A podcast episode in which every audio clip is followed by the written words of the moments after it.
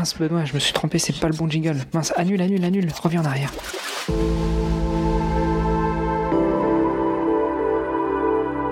Là, ça doit être le bon. Bon, par contre, euh, si on se le pimpait un petit peu pour mettre un petit peu d'énergie pendant que toi tu parles pour faire la présentation.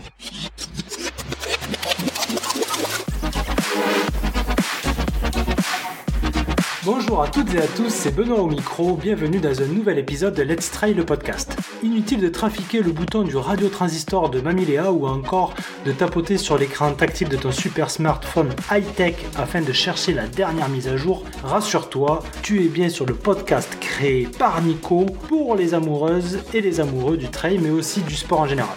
Me voilà tremblant derrière le micro parce que lors d'une écoute d'un des épisodes de Nico, je me suis posé, comme de nombreuses fois, et je présume que je ne suis pas le seul, des questions. Pourquoi ou comment Nico construit ses épisodes Alors je lui ai soumis l'idée, les dessous de la construction d'un épisode Let's Try. Il me répond direct, super idée, et me fait l'honneur de me proposer de co-animer avec le plus connu des podcasteurs triathlètes, j'ai nommé Monsieur Hermano, cet épisode très spécial que nous avons construit ensemble avec la communauté des Patreons. Oui, cette communauté de passionnés qui soutient Nico et son travail sur le podcast, et pas que de manière financière, mais surtout par des échanges, des avis, des conseils sur les épisodes passés ou à venir et tout un tas d'autres sujets et événements liés au trail. Une communauté que vous pouvez rejoindre sur patreon.com slash let's try le podcast. Voilà l'histoire de cet épisode. Alors, j'ai l'honneur de lancer les dessous d'un épisode Let's Trail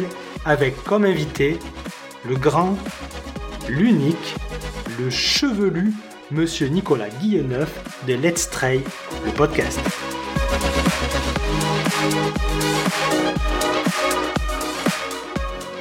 Salut les sportifs, c'est Hermano et vous êtes sur un nouvel épisode du podcast Let's Trail Podcast. Et oui, ce n'est pas la voix que vous entendez habituellement, mais euh, j'en vois un qui se marre là-bas derrière son micro. Vous allez bien sûr entendre la voix de votre animateur préféré, Monsieur Nicolas Guilleneuf. En attendant, celui qui va co-animer cet épisode avec moi et que vous avez entendu en introduction, c'est Monsieur Ben de Guana. Salut Ben. Bonjour tout le monde. Benoît, qu'est-ce que tu penses d'accueillir comme il se doit notre invité du jour? Alors moi je dis on va faire une ovation, une hola on va taper des pieds pour accueillir notre invité du jour, qui est bien sûr Monsieur Nicolas Guilleneuf.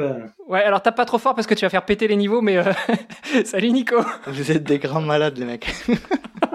salut euh, à toutes et à tous, et puis salut à vous deux. Euh, comme on le disait juste un peu avant en off, là, ça fait vraiment, c'est la première fois que j'ai un peu presque la pression parce que vous allez en parler, je pense, un peu plus tard, mais je sais pas à quelle sauce je vais te manger. Euh, en tout cas, euh, dans un premier temps, je salue tout, tout, le monde, toutes les, toutes les auditrices et tous les auditeurs du LTP. Et puis, je vous remercie tous les deux euh, d'avoir préparé ce, ce petit épisode euh, spécial. C'est un plaisir, Nico. Alors, pour ceux qui le savent peut-être pas, mais c'est peut-être justement le moment d'en faire la promotion, euh, tu as monté une communauté bienveillante euh, de gens qui t'écoutent, qui te soutiennent et notamment qui te soutiennent aussi un peu financièrement. c'est la communauté des Patraillons, comme tu les appelles, des Patreons et des Patraillons, pour faire un, jeu de mots avec la plateforme de financement participatif Patreon. Bah tiens, je vais peut-être te laisser en parler rapidement de cette communauté des Patraillons et des Patraillons avant qu'on rentre dans le vif du sujet. Ouais, alors les c'est c'est une communauté, après le, le terme communauté peut être parfois un peu galvaudé aujourd'hui, mais c'est un ensemble de personnes qui, me soutiennent depuis, euh, euh, depuis plus d'un an maintenant. Euh, c'est une, une, plateforme que j'ai lancée sur laquelle je propose du contenu un peu exclusif, la possibilité d'avoir les épisodes un peu en avant-première, et puis surtout, surtout, surtout, c'est la possibilité pour ceux qui le souhaitent et ceux qui le désirent de me soutenir euh, dans, euh, dans le cadre de ce projet LTP qui date depuis fin 2019. Et euh, j'en profite pour saluer toutes les Patreons, tous les Patreons. Et puis on a dépassé les 50, là on a 52 très précisément avec un petit peu les départs de temps en temps. Donc c'est, j'aurais jamais imaginé arriver à ces, à ces niveaux-là de, de, soutien. En tout cas, je vous remercie toutes et tous et je vous fais un gros, gros, gros bisou. Pour continuer bah, sur l'histoire justement de, qu'on était en train de, de narrer tout à l'heure, Parmi les bonus qu'il y a à faire partie de cette communauté, il y a aussi euh, une application d'échange de messages vocaux qui s'appelle Cappuccino que tu as mis en place très tôt. Et puis euh, c'est un peu comme ça aussi qu'on s'est euh, découvert avec d'autres Patreons et d'autres Patreons, notamment avec Benoît. Et quand tu nous as fait un appel pour parler du LTP, mais de la version backstage, de comment est-ce que on monte un épisode, comment est-ce qu'on crée un épisode, comment est-ce qu'on fait vivre un épisode, comment est-ce qu'on le diffuse, eh bien tu nous as demandé à Ben et à moi si on voulait bien te faire passer à la moulinette. Donc prépare-toi, comme on te l'a déjà dit ça va saigner. J'ai rien préparé, j'ai absolument rien préparé. Je suis un sans filet là, je suis en freestyle. Donc euh, je suis à vous. Ouais, bah, on, va en parler un petit peu justement dans le courant de cet épisode euh, de comment est-ce que tu prépares les choses. Mais c'était un peu l'objectif aussi, c'est que tu ne prépares rien puisque on veut que ce soit, spontané. Donc euh, disons-le clairement à celles et ceux qui t'écoutent, eh bien tu n'as rien préparé, tu sais pas du tout ce qui va se passer. Pas du tout, je sais pas. Je sais qu'il va y avoir un petit peu des surprises a priori puisque vous me vous me charriez sur notamment sur WhatsApp depuis un petit moment là. Donc je suis j'ai presque la pression de savoir ce qui va se passer dans cet épisode. Donc, ce que je te propose, c'est euh, euh, bah, peut-être de commencer avec quelques questions assez simples à notre ami Nico. On sait que tu as déjà fait un épisode avec ton frère, qui s'appelle lui aussi Guillaume, mais Fabrice de son prénom, où tu en disais plus sur toi que l'on salue, ouais, effectivement. L'objectif de l'épisode du jour, c'est pas tellement de parler de toi, mais plutôt de parler du podcast. Malgré tout, on peut pas parler du podcast sans parler de toi. Et puis pour les nouvelles auditrices, les nouveaux auditeurs, on va remettre un petit peu de contexte. Donc Ben, je te laisse commencer peut-être sur cette partie. Euh. Alors moi, je me suis amusé euh, il y a quelques heures et il y a quelques jours, je commence à réviser mes, mes grands classiques. Et euh, je t'avoue vraiment, tout sincèrement, j'ai écouté l'épisode 000 et l'épisode 00 et l'épisode 30 avec ton frère. je vous invite à le réécouter, les fidèles et les nouveaux. L'épisode 39 avec Fabrice. Effectivement, comme dit Hermano, euh, on t'a découvert lors de cet épisode, mais on va faire un petit euh, rappel. Déjà, on commence par le commencement, hein, Nico? Euh, Nico, qui es-tu? Parle-nous juste rapidement de toi en quelques phrases. Alors en quelques phrases, je suis, j'ai 39 ans, je suis euh, papa d'une adolescente de bientôt 14 ans, à qui je fais d'énormes bisous, Jade, et, euh, marié à Virginie depuis, euh, depuis 2006. Faut pas que j'oublie la date, sinon je vais me faire engueuler. bisous à Virginie. Et je suis, j'étais chef de projet dans les télécommunications jusqu'à l'année dernière, et j'ai pris la décision de, d'établir une reconversion professionnelle dans le milieu du sport et euh, et, d'essayer de, me jeter à corps perdu dans ma passion qui est le, qui trail. Puis c'est ce podcast que j'ai lancé fin 2019 qui a un peu tout déclenché, qui a, qui a concrétisé un petit peu cette vision de, que j'avais de, vouloir un peu vivre, vivre de ma passion et, euh, j'ai fait le grand saut il y a un peu plus d'un an maintenant. Donc aujourd'hui, je suis en, je formation BPGEPS euh, pour devenir éducateur sportif et ça touche à sa fin là, la pression monte et donc dans quelques jours, je vais passer mes examens. Voilà. D'accord, très bien. Alors déjà, euh, on te souhaite une bonne réussite dans tes examens et puis j'en suis sûr que tu feras un très bon coach. Pourquoi le podcast J'en avais parlé dans, dans l'épisode euh, avec euh, sur lequel mon frère m'avait interrogé. le podcast, en fait, c'est quelque chose que j'écoute depuis, depuis très longtemps. Hein. à l'époque, je me rappelle, c'était les, émissions de foot parce que j'étais un, un, footeux, étant de Marseille, donc c'est un peu la logique des choses, quoi, on va dire. Et... ça, on coupera montage. On parle pas de foot dans LTP, c'est interdit. Non, non, on coupe montage. ne faut pas renier ses origines. Il faut pas, il faut pas renier ses origines. Même si je, je suis plus intéressé par le, par le foot aujourd'hui. Mais euh, j'écoutais des podcasts là, au tout début, euh, euh, les podcasts de RMC notamment, et je pense à l'afterfoot. Et c'est par le biais de l'afterfoot que, que j'ai découvert ce, ce média qui, qui, me semblait un peu particulier. Et d'ailleurs, j'étais un peu surpris de voir que personne, personne n'écoutait ce type de média autour de moi. Et puis, quand le, le trail est arrivé en, 2000, en 2012-2013, après, le mix des deux a fait que ben, petit à petit, j'ai commencé à essayer d'écouter des épisodes, des, émissions de podcast sur le, sur le trail. Et j'ai, ben, comme beaucoup d'entre nous à l'époque, on n'a pas trop, j'ai pas trouvé grand chose. Euh, il y avait, euh, je, l'ai dit, je le répète, mais ils m'ont marqué euh, les Jogging Bonito. Je crois qu'ils proposent encore quelques épisodes. Je les salue. Et, et puis il y avait, voilà, c'était à peu près tout quoi en ce qui concerne le, podcast sur la course à pied et sur le trail. Et puis. Oh ah, tu même cité un de mes anciens podcasts que j'ai lancé en 2014, mais c'est pas grave, c'est pas grave, je prends note, Nico. Non, non, mais on, on en reparlera plus tard en off, t'inquiète. Ouais. Donc je, ouais, donc j'ai décidé de, de lancer ce, ce, ce, projet dans une dans une nuit d'insomnie, hein, comme il m'en arrive souvent. Et puis euh, puis voilà, j'ai décidé de lancer ça, euh, essayer de proposer quelque chose un peu à ma sauce que je trouvais pas euh, dans les podcasts forcément que j'écoutais. Et puis euh, moi qui suis quand même assez axé sur le sur l'humain, sur la compréhension, sur la découverte, sur la curiosité, ben je me suis dit qu'est-ce que tu aimerais trouver dans euh, dans un podcast, eh ben, il, faut, il, faut, euh, il faut que tu proposes ce que tu aimerais avoir dans un podcast et c'est ce que j'ai essayé de faire. Quoi. Donc l'idée est née. Jusque-là, tout va bien. Mais euh, l'idée on l'a. Après avoir les capacités de le faire, c'est différent. Est-ce que toi, déjà, à la base, tu étais à l'aise avec la prise de parole euh, en public, euh, dans ton travail? Est-ce que tu as développé des capacités euh, personnelles dans ton travail pour après être plus à l'aise dans, dans, le podcast et pouvoir mener des interviews? Parce que c'est quand même pas simple. Là, aujourd'hui, l'exercice qu'on fait, même si ça semble simple pour les auditeurs, il faut quand même être à l'aise pour le faire. Donc, est-ce que toi, tu avais des prédispositions personnelles pour faire ça? Alors, non seulement non, euh, donc je suis pas quelqu'un de, on va dire, timide parce que je, dans la vie tous les jours, en, euh, famille, entre amis, etc. Je suis quand même, euh, voilà, je suis pas renfermé, je suis, je suis assez à l'aise. Mais j'ai toujours eu un grand problème d'expression, notamment certains de ceux qui écouteront se reconnaîtront, peut-être. Euh, quand je parlais en public, notamment euh, lors de mon, euh, dans mon activité professionnelle, il, il, m'est arrivé de parler devant, devant plusieurs personnes, jusqu'à 80 personnes en même temps, et j'ai toujours eu un souci de... En fait, dès que je commence à parler en public, notamment, je commence à rougir et à transpirer.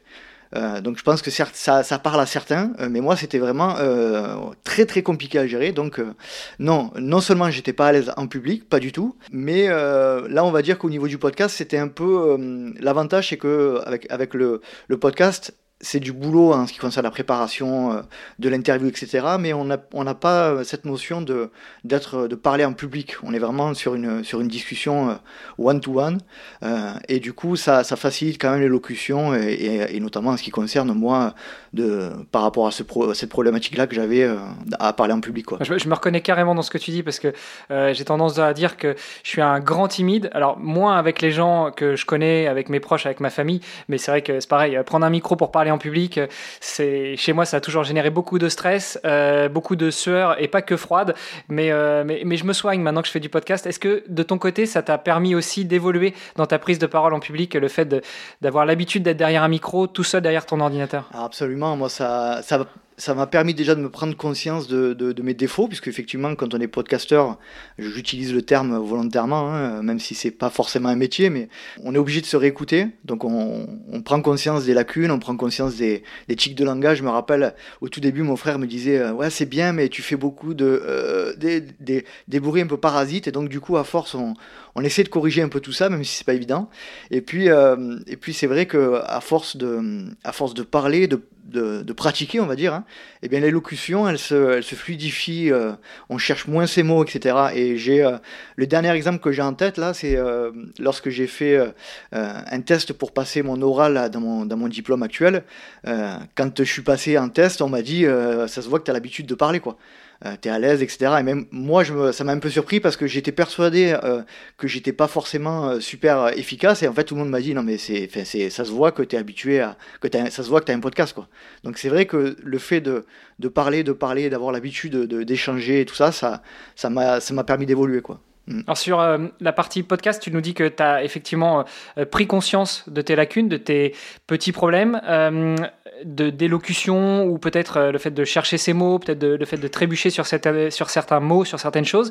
Malgré tout, est-ce que avant de lancer ton podcast, tu avais suivi des formations? Est-ce que tu t'étais déjà renseigné sur comment faire ou est-ce que tu es un pur autodidacte et puis tu t'es lancé comme ça, un micro à la main et tu as, essayé tout seul? Ouais, je pense que c'est vraiment... J'ai été autodidacte euh, je me suis renseigné un petit peu sur. Euh, je, crois que c'était Pauline Legno à l'époque qui, donnait un petit peu des conseils. Il y avait Mathieu Stéphanie aussi qui donnait un petit peu des conseils sur, sur leur blog à l'époque. Il y avait quelques, voilà, il y avait quelques sites internet qui parlaient, de, qui parlaient des techniques d'interview, etc. Donc c'est vrai que c'était. Euh, voilà, c'était c'était de l'artisanat au début hein. bon ça l'est toujours aujourd'hui mais c'est vrai que j'ai pas eu de formation j'ai pas j'ai pas suivi de cursus particulier et ça a été euh, ça a été une évolution au fur et à mesure parce que quand je réécoute enfin je le fais pas parce que je veux pas le faire mais a priori quand on écoute les tout premiers épisodes, c'est il y a eu quand même une certaine évolution. Je confirme. Ah mais tu vas être obligé de le faire parce que je, je pense que comme je l'avais fait sur le podcast Devenir triathlète, je vais mettre en bonus ta profession de foi de l'épisode 0000.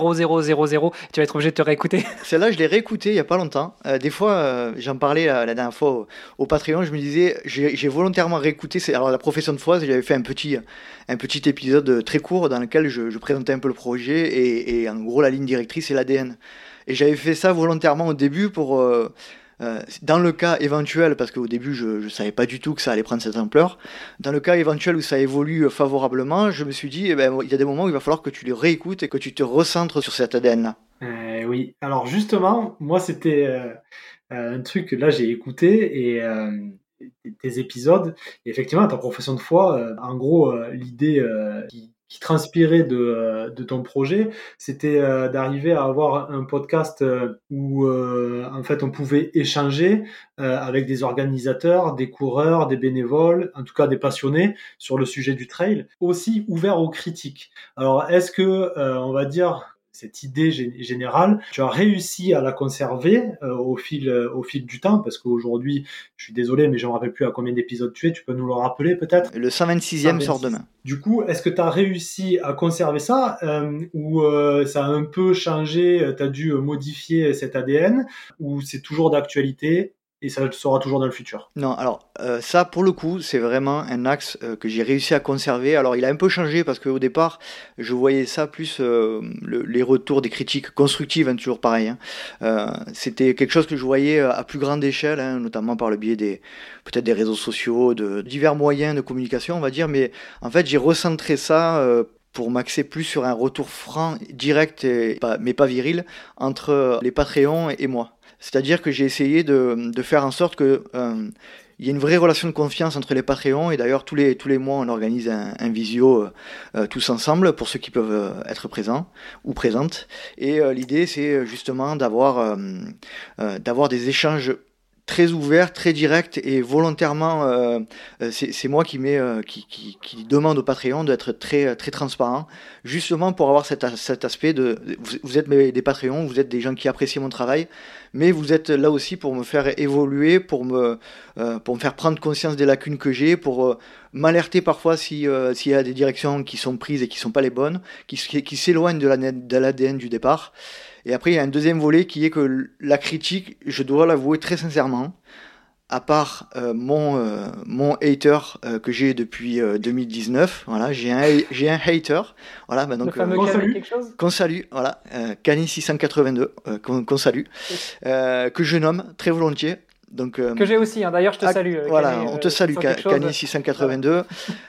donc on a notre hater et bon, vous me direz, quand on a un hater, c'est qu'on a réussi sa vie. Donc j'ai réussi ma vie, certainement. J'ai pas de Rolex, mais j'ai un hater. Euh, et donc euh, cet aspect critique euh, ouvert aux réseaux sociaux, etc., ben, franchement, et, aujourd'hui, même aujourd'hui, je suis très très surpris, mais j'ai très peu de retours négatifs. Et ça fait deux ans que ça dure. deux ans, qu'est-ce que je dis? Je vais, je vais presque arriver à ma troisième année. Je vais finir ma troisième année en octobre et j'ai quasiment pas de retour négatif. Euh, euh, donc ça, c'est très surprenant. Moi, je vraiment, pourtant il y a, y a je te sens presque même déçu de pas avoir euh, de retour négatif. Est-ce que c'est vrai ou pas? Pas déçu parce que clairement hein, quand tu prends quand tu prends des, des critiques surtout quand elles sont pas fondées et, injustes dans la gueule tu enfin moi personnellement ça m'empêche de dormir donc je suis pas déçu parce que ça me perturbe quand ça arrive c'est rare mais ça arrive euh, par contre, euh, je suis étonné vraiment. C'est, euh, je, pense, que je fais du travail qui est, cohérent, qui est, naturel, etc. Mais de là à ne pas avoir de, quasiment pas avoir de critique du tout, là, plus ça va, plus ça avance, et plus je suis vraiment surpris sincèrement. D'accord. Bah, en, tant qu'auditeur, je pense que je parle pour, euh, pour toutes les auditrices et tous les auditeurs et Ben ici présent. Euh, j'ai envie de dire que c'est normal hein, parce que nous, on apprécie la qualité de ton travail et, et puis en plus, en plus, s'il y a quelque chose qui va pas, on te le dit tout de suite. Donc, euh, je pense que ça te permet d'ajuster aussi. du coup, Ben, je sais pas ce que tu en penses, mais moi, je trouve que ça nous fout sacrément la pression parce que j'espère que cet épisode-là, il va être aussi apprécié ou aussi peu critiqué que les autres de Nico. Ah, exactement, hein, ça, ça, ça, met toujours une pression, mais je pense que c'est une pression qui, qui pousse Nico vers l'avant.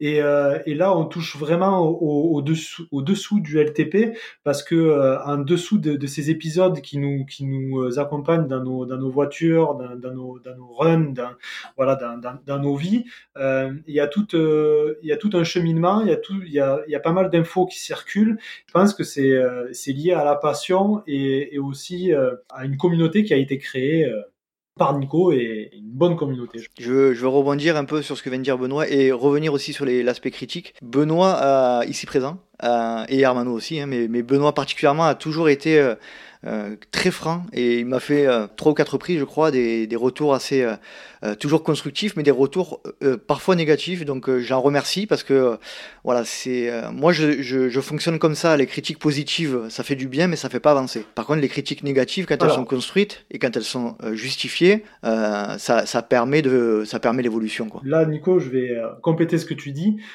On peut dire quand c'est bien, on peut dire quand c'est pas bien. Surtout que ça apporte en fait de la crédibilité aux échanges. Euh, parce que quand tout est beau, tout est rose, parfois c'est un peu, c'est voilà, c'est un peu, euh, ça coule trop, trop euh, simplement. quand c'est, quand il y a des retours, des améliorations à apporter, je trouve que ça apporte de la crédibilité aux échanges.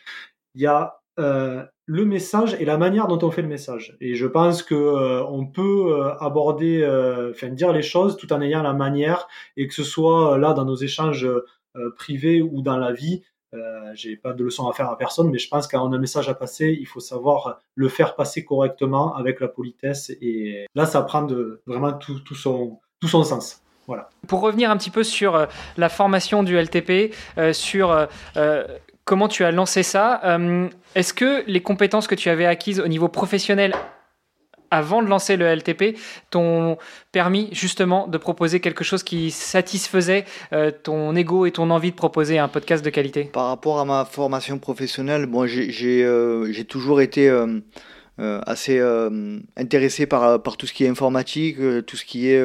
voilà, c'est pas quelque chose qui, qui, me posait problème, donc déjà c'est un avantage. Après, j'ai toujours été quelqu'un qui, qui, faisait des montages vidéo plus, plus jeune, qui, faisait, qui a toujours fait un peu ce genre de de trucs euh, créatifs. Euh, voilà, ça, a toujours été, euh, ça, ça, a toujours fait partie de moi. je me rappelle à l'époque toujours faire des, des, montages vidéo pour les potes, pour la famille, etc. ça m'a toujours, voilà, ça m'a toujours intéressé. Après, au niveau professionnel, on peut pas dire que j'ai des réelles compétences de mon métier qui m'ont qui m'ont apporté quelque chose dans le cas du LTP. Par contre, ça m'a mon expérience professionnelle et le fait d'avoir eu la possibilité d'évoluer, notamment au niveau des, des responsabilités, ben, ça m'a donné de la confiance, effectivement, euh, pour me lancer. Je pense que si, j'aurais jamais pu me lancer euh, si j'avais eu l'état d'esprit que j'avais au début de ma carrière. Euh, voilà, je me suis lancé au bout de 12-13 ans d'activité professionnelle et, et, après avoir évolué aussi. Quoi. Donc c'est, ça, m'a apporté, ça m'a apporté de la confiance. D'accord. Donc, t'as pas eu peur de le faire? Non, parce que t'as rien à perdre en fait j'avais rien à perdre. Moi, personne me connaissait. Enfin, personne me. Enfin, je dis pas qu'aujourd'hui on me connaît, mais personne. Euh, enfin, personne savait qui j'étais. La, seule qui, savait que j'allais faire un podcast, c'est ma femme. Et quand je lui ai dit, elle m'a dit c'est quoi? Donc voilà, c'est. tu vois, c'est. T'es, es, à un moment où tu, tu, prends quel risque? Par contre, j'avais une appréhension de me dire. Euh, euh, moi, ça, ça a toujours été un problème chez moi. Et si ça marche? Comment je vais le gérer? Ça, c'était de l'inconnu. Ça, c'était, euh, c'est, euh, ça allait parfois toujours un peu aussi. Hein, euh, comment dire là se confronter à ce que ça, à ce qu'un projet peut devenir. Euh, bon, bien sûr, si j'avais su euh, dès le départ que ça allait devenir ce que c'est aujourd'hui, j'aurais pas hésité une seconde. Mais euh, malgré tout, ça fait peur d'aller dans l'inconnu, de savoir que tu vas évoluer vers un truc qui est plus conséquent, avec des, des problématiques plus grandes et tout. Mais non, j'ai pas eu peur au début, clairement, parce que j'avais rien à perdre. Tu parles de comment est-ce que tu vas faire pour le gérer si ça se passe bien. En parlant de gestion, il y a une question qui est souvent revenue de la part des Patreons que l'on a sollicité pour nous aider à construire cet épisode. C'est en fait comment est-ce que tu arrives à gérer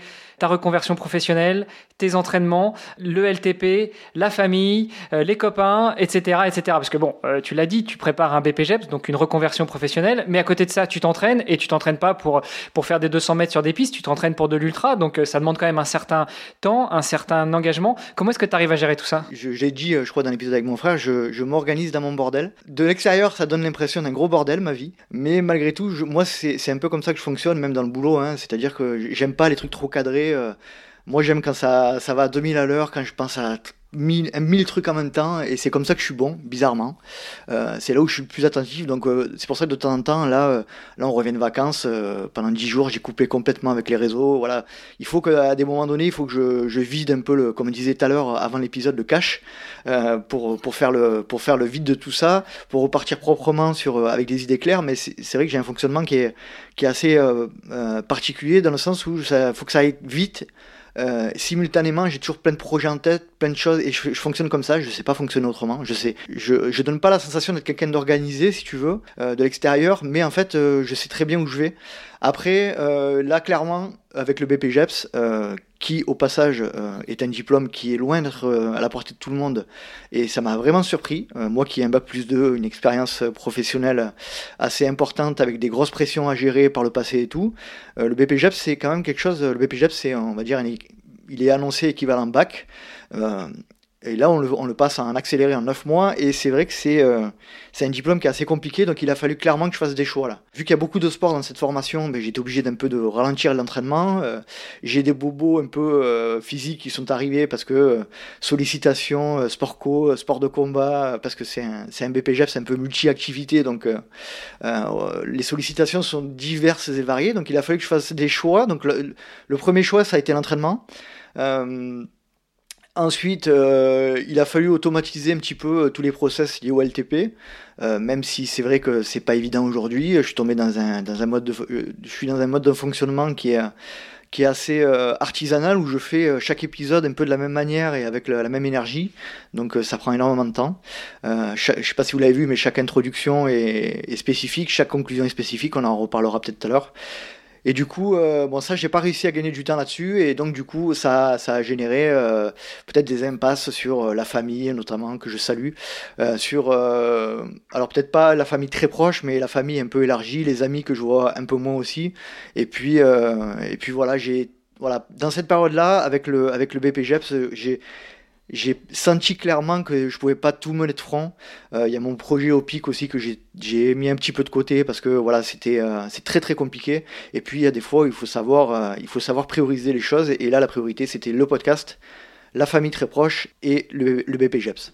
Il paraît que euh, renoncer, c'est choisir. Est-ce que justement, tu n'as pas eu peur pendant cette période-là de choisir euh, ces éléments-là et laisser de côté certaines autres choses ou certains autres moments euh, pour peut-être mieux les retrouver après? J'ai essayé autant que possible.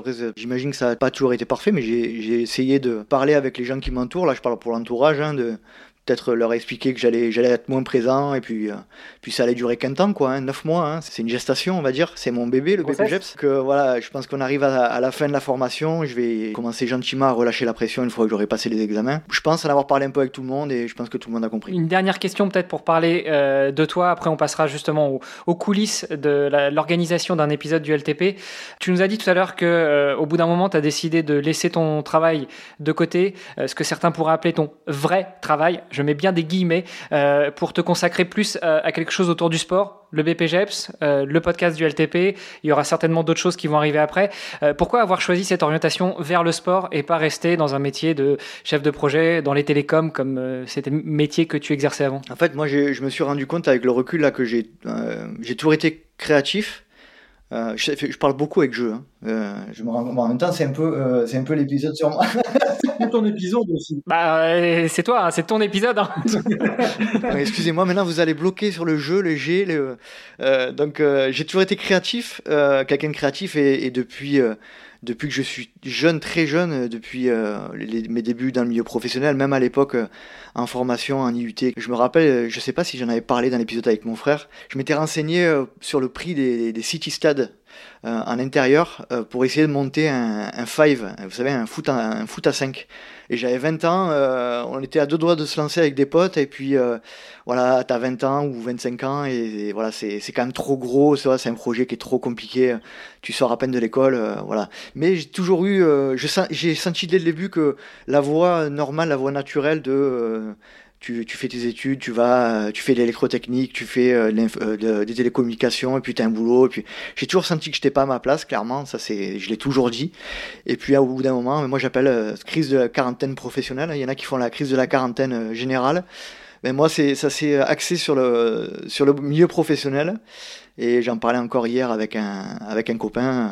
Je pense que c'est la meilleure décision que j'ai prise de, toute ma vie et je la regrette absolument pas. On fera un flashback dans quelques années pour savoir ce que ça a donné, mais euh, clairement, euh, en tout cas, avec tout ce que tu donnes dans le sport et tout ce que tu proposes à ta communauté, je pense que c'est effectivement un bon choix. Alors, le podcast du LTP, évidemment, tout le monde connaît, puisque tout le monde, tous ceux qui sont en train d'écouter pas tout le monde. J'aimerais bien que tout le monde connaisse, mais pas, pas, encore. Chaque euh, producteur de podcast choisit un petit peu le, le format qu'il veut. Il y en a qui parlent seul face au micro, il y en a qui parlent plusieurs, il y en a qui ont des invités. Toi, euh, le LTP, c'est un podcast euh, d'interview, tu as des invités. Et justement, on voudrait passer à une bloc de questions qui sont plus liées aux invités pour savoir un petit peu comment se passent les coulisses du LTP. et la première question, peut-être, c'est Comment est-ce que tu vas chercher tes invités? Est-ce qu'il y a des critères particuliers qui te font choisir telle ou telle personne? Oula, vaste question. Ah mais on est là pour quelques heures, donc on a le temps. Hein. hein. vous, avez deux, vous avez deux heures, un quart de feuille suffira.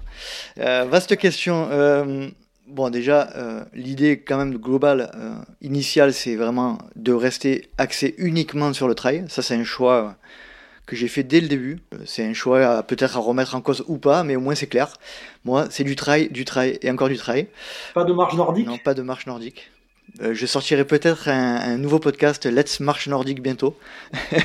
moi, l'idée de départ, c'était pas de me limiter à un seul type d'invité. Hein. Euh, j'aurais pu faire un podcast uniquement sur l'entraînement, euh, sur les athlètes élites. Sur moi, l'idée vraiment, l'idée de départ, c'était de faire un épisode qui balaye le plus large possible. J'espère que c'est ce que j'ai réussi à faire. En tout cas, voilà. Je, je choisis mes, mes invités de diverses manières. Alors parfois par des recommandations, mais j'avoue que les recommandations, j'en reçois euh, vraiment, vraiment beaucoup. Euh, d'ailleurs, je remercie euh, toutes les personnes qui, me recommandent des invités, mais c'est vrai que je, vais peut-être être marseillais en disant ça, mais voilà, je dois, recevoir 4-5 sollicitations par semaine de, de recommandations et parfois des sollicitations en direct. Euh, donc euh, voilà, au bout d'un moment, euh, il n'y a pas possibilité de tout rentrer. après, je, je, demande aussi lors des, des, épisodes qui pourraient me, me, recommander un invité. Donc ça, ça fait des potentiels invités supplémentaires. et après, toujours en, en essayant de respecter une certaine logique de alors c'est vrai que pendant un moment j'étais quand même beaucoup sur les, athlètes élites et, je me suis rendu compte qu'il y avait peut-être aussi euh, à revenir un petit peu sur la base du trail. C'est pour ça que j'ai proposé des épisodes un peu plus inside avec euh, des, interviews sur la ligne de départ, la ligne d'arrivée, etc. pour essayer de revenir un petit peu à la base, euh, tout ce qui est organisation, tout ce qui est coureur de milieu de peloton, etc. Parce qu'il est vrai qu'à un moment donné j'étais parti peut-être un peu sur trop de coureurs élites. Et puis toujours moi ce qui m'a toujours drivé c'est c'est ce qui me plaît clairement le plus, c'est les épisodes où un peu plus techniques qui apprennent des choses. Voilà. Et ça, clairement, euh, le but, c'est de m'appuyer sur des gens, euh, comme je l'ai dit depuis le début, hein, qui savent, enfin, qui savent, tout est relatif, mais je veux dire, qui ont plus d'expérience, qui ont plus de connaissances que moi. Et ça, ça permet de, faire évoluer, de me faire évoluer euh, d'un point de vue personnel et puis de faire évoluer les auditeurs également. Parce que là, je me mets à la, à la place de l'auditeur et sans dévoiler forcément pourquoi tu choisis les, invités, mais si quand même.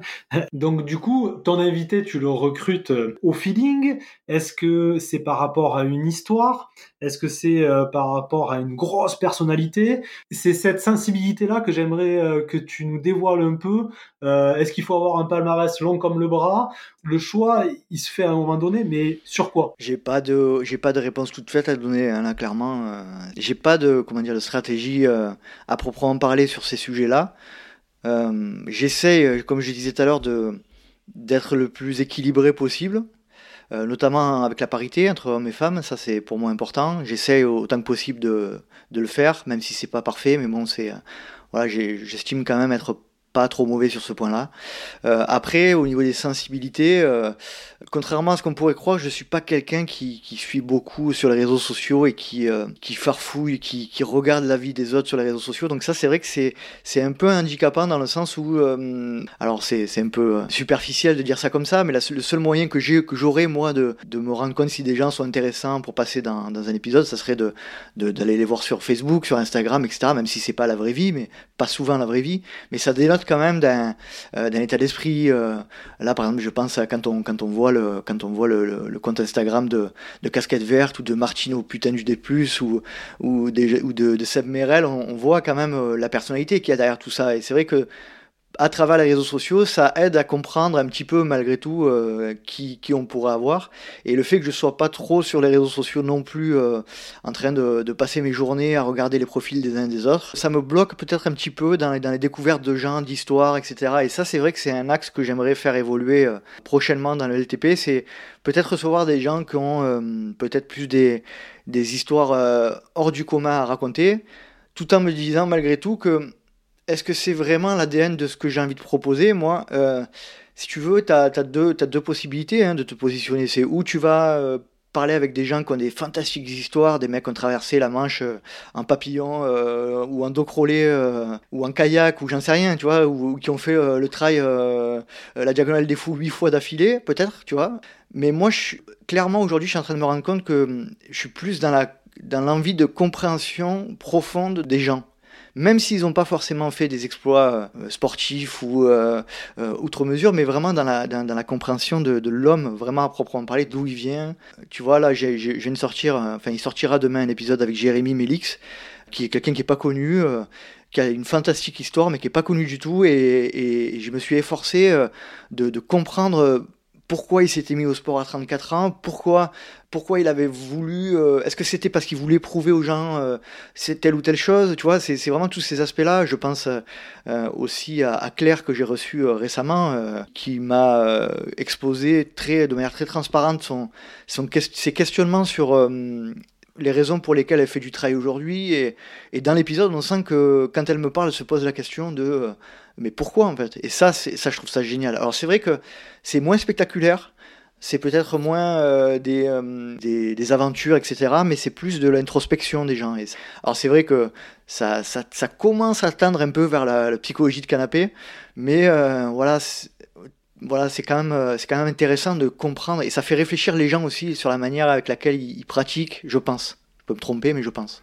Moi, je pense que tu, tu prêches un convaincu. Euh, bah déjà, je pense que tu prêches des convaincus avec toutes les auditrices et tous les auditeurs. Et puis, euh, moi, dans les podcasts que je propose, j'essaye aussi d'avoir cette démarche-là qui soit à la fois dictique, mais aussi euh, de, de, centrer sur l'humain et pas uniquement euh, d'aller chercher des invités qui vont euh, faire grossir l'audience du podcast. Alors, justement, par rapport à ça. Je, et... je sais pas si tu. Je m'excuse. De, de, je, je te présente mes excuses pour te couper.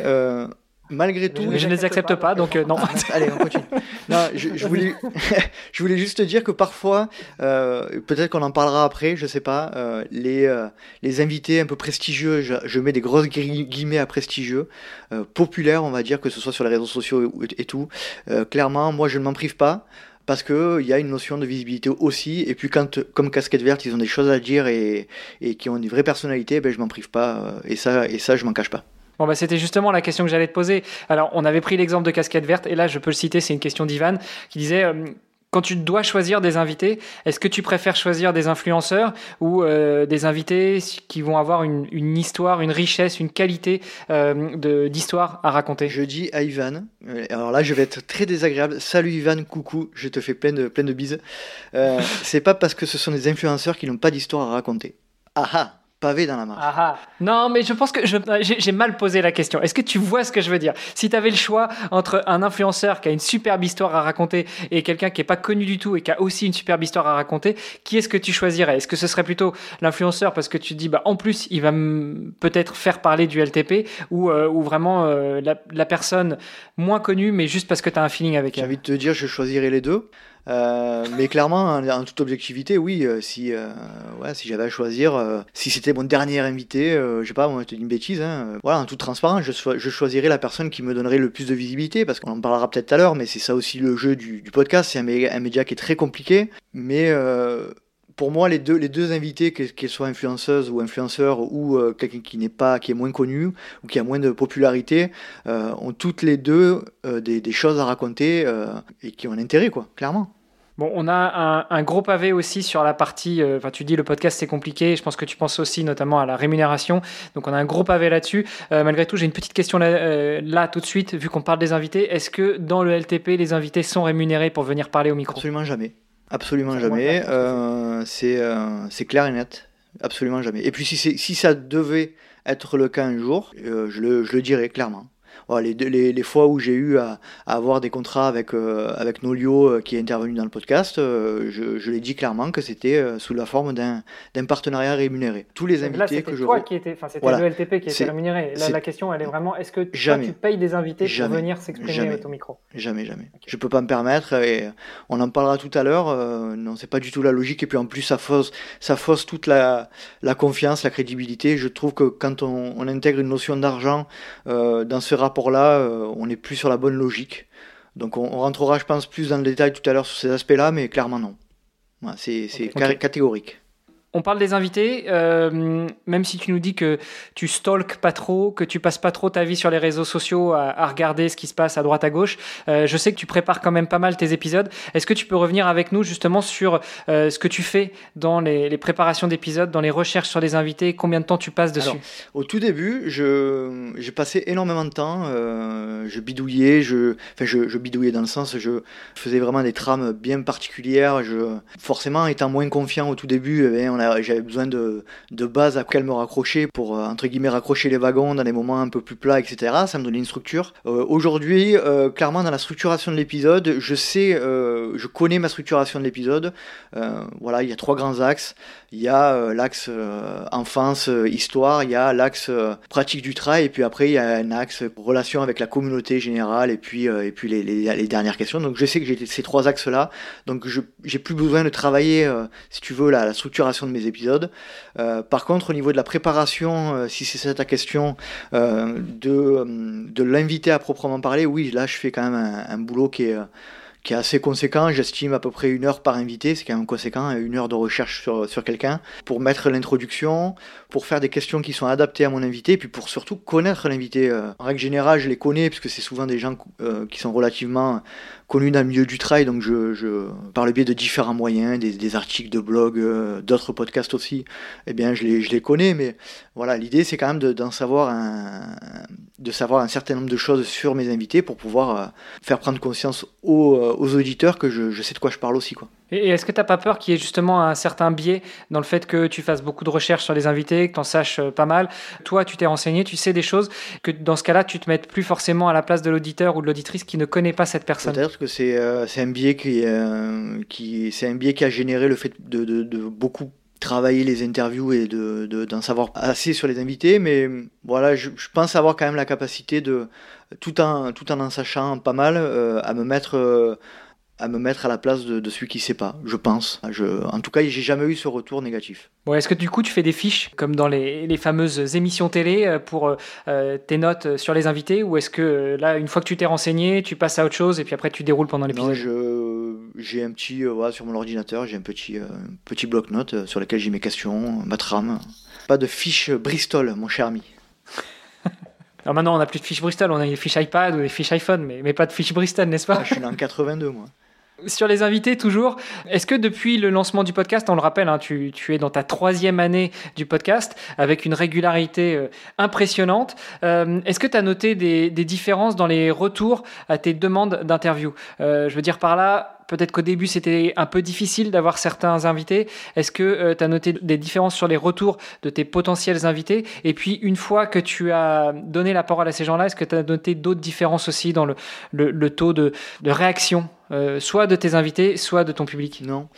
J'ai jamais eu trop de refus, clairement, à part euh, cas exceptionnel, que je ne citerai pas au micro. Les vrais savent.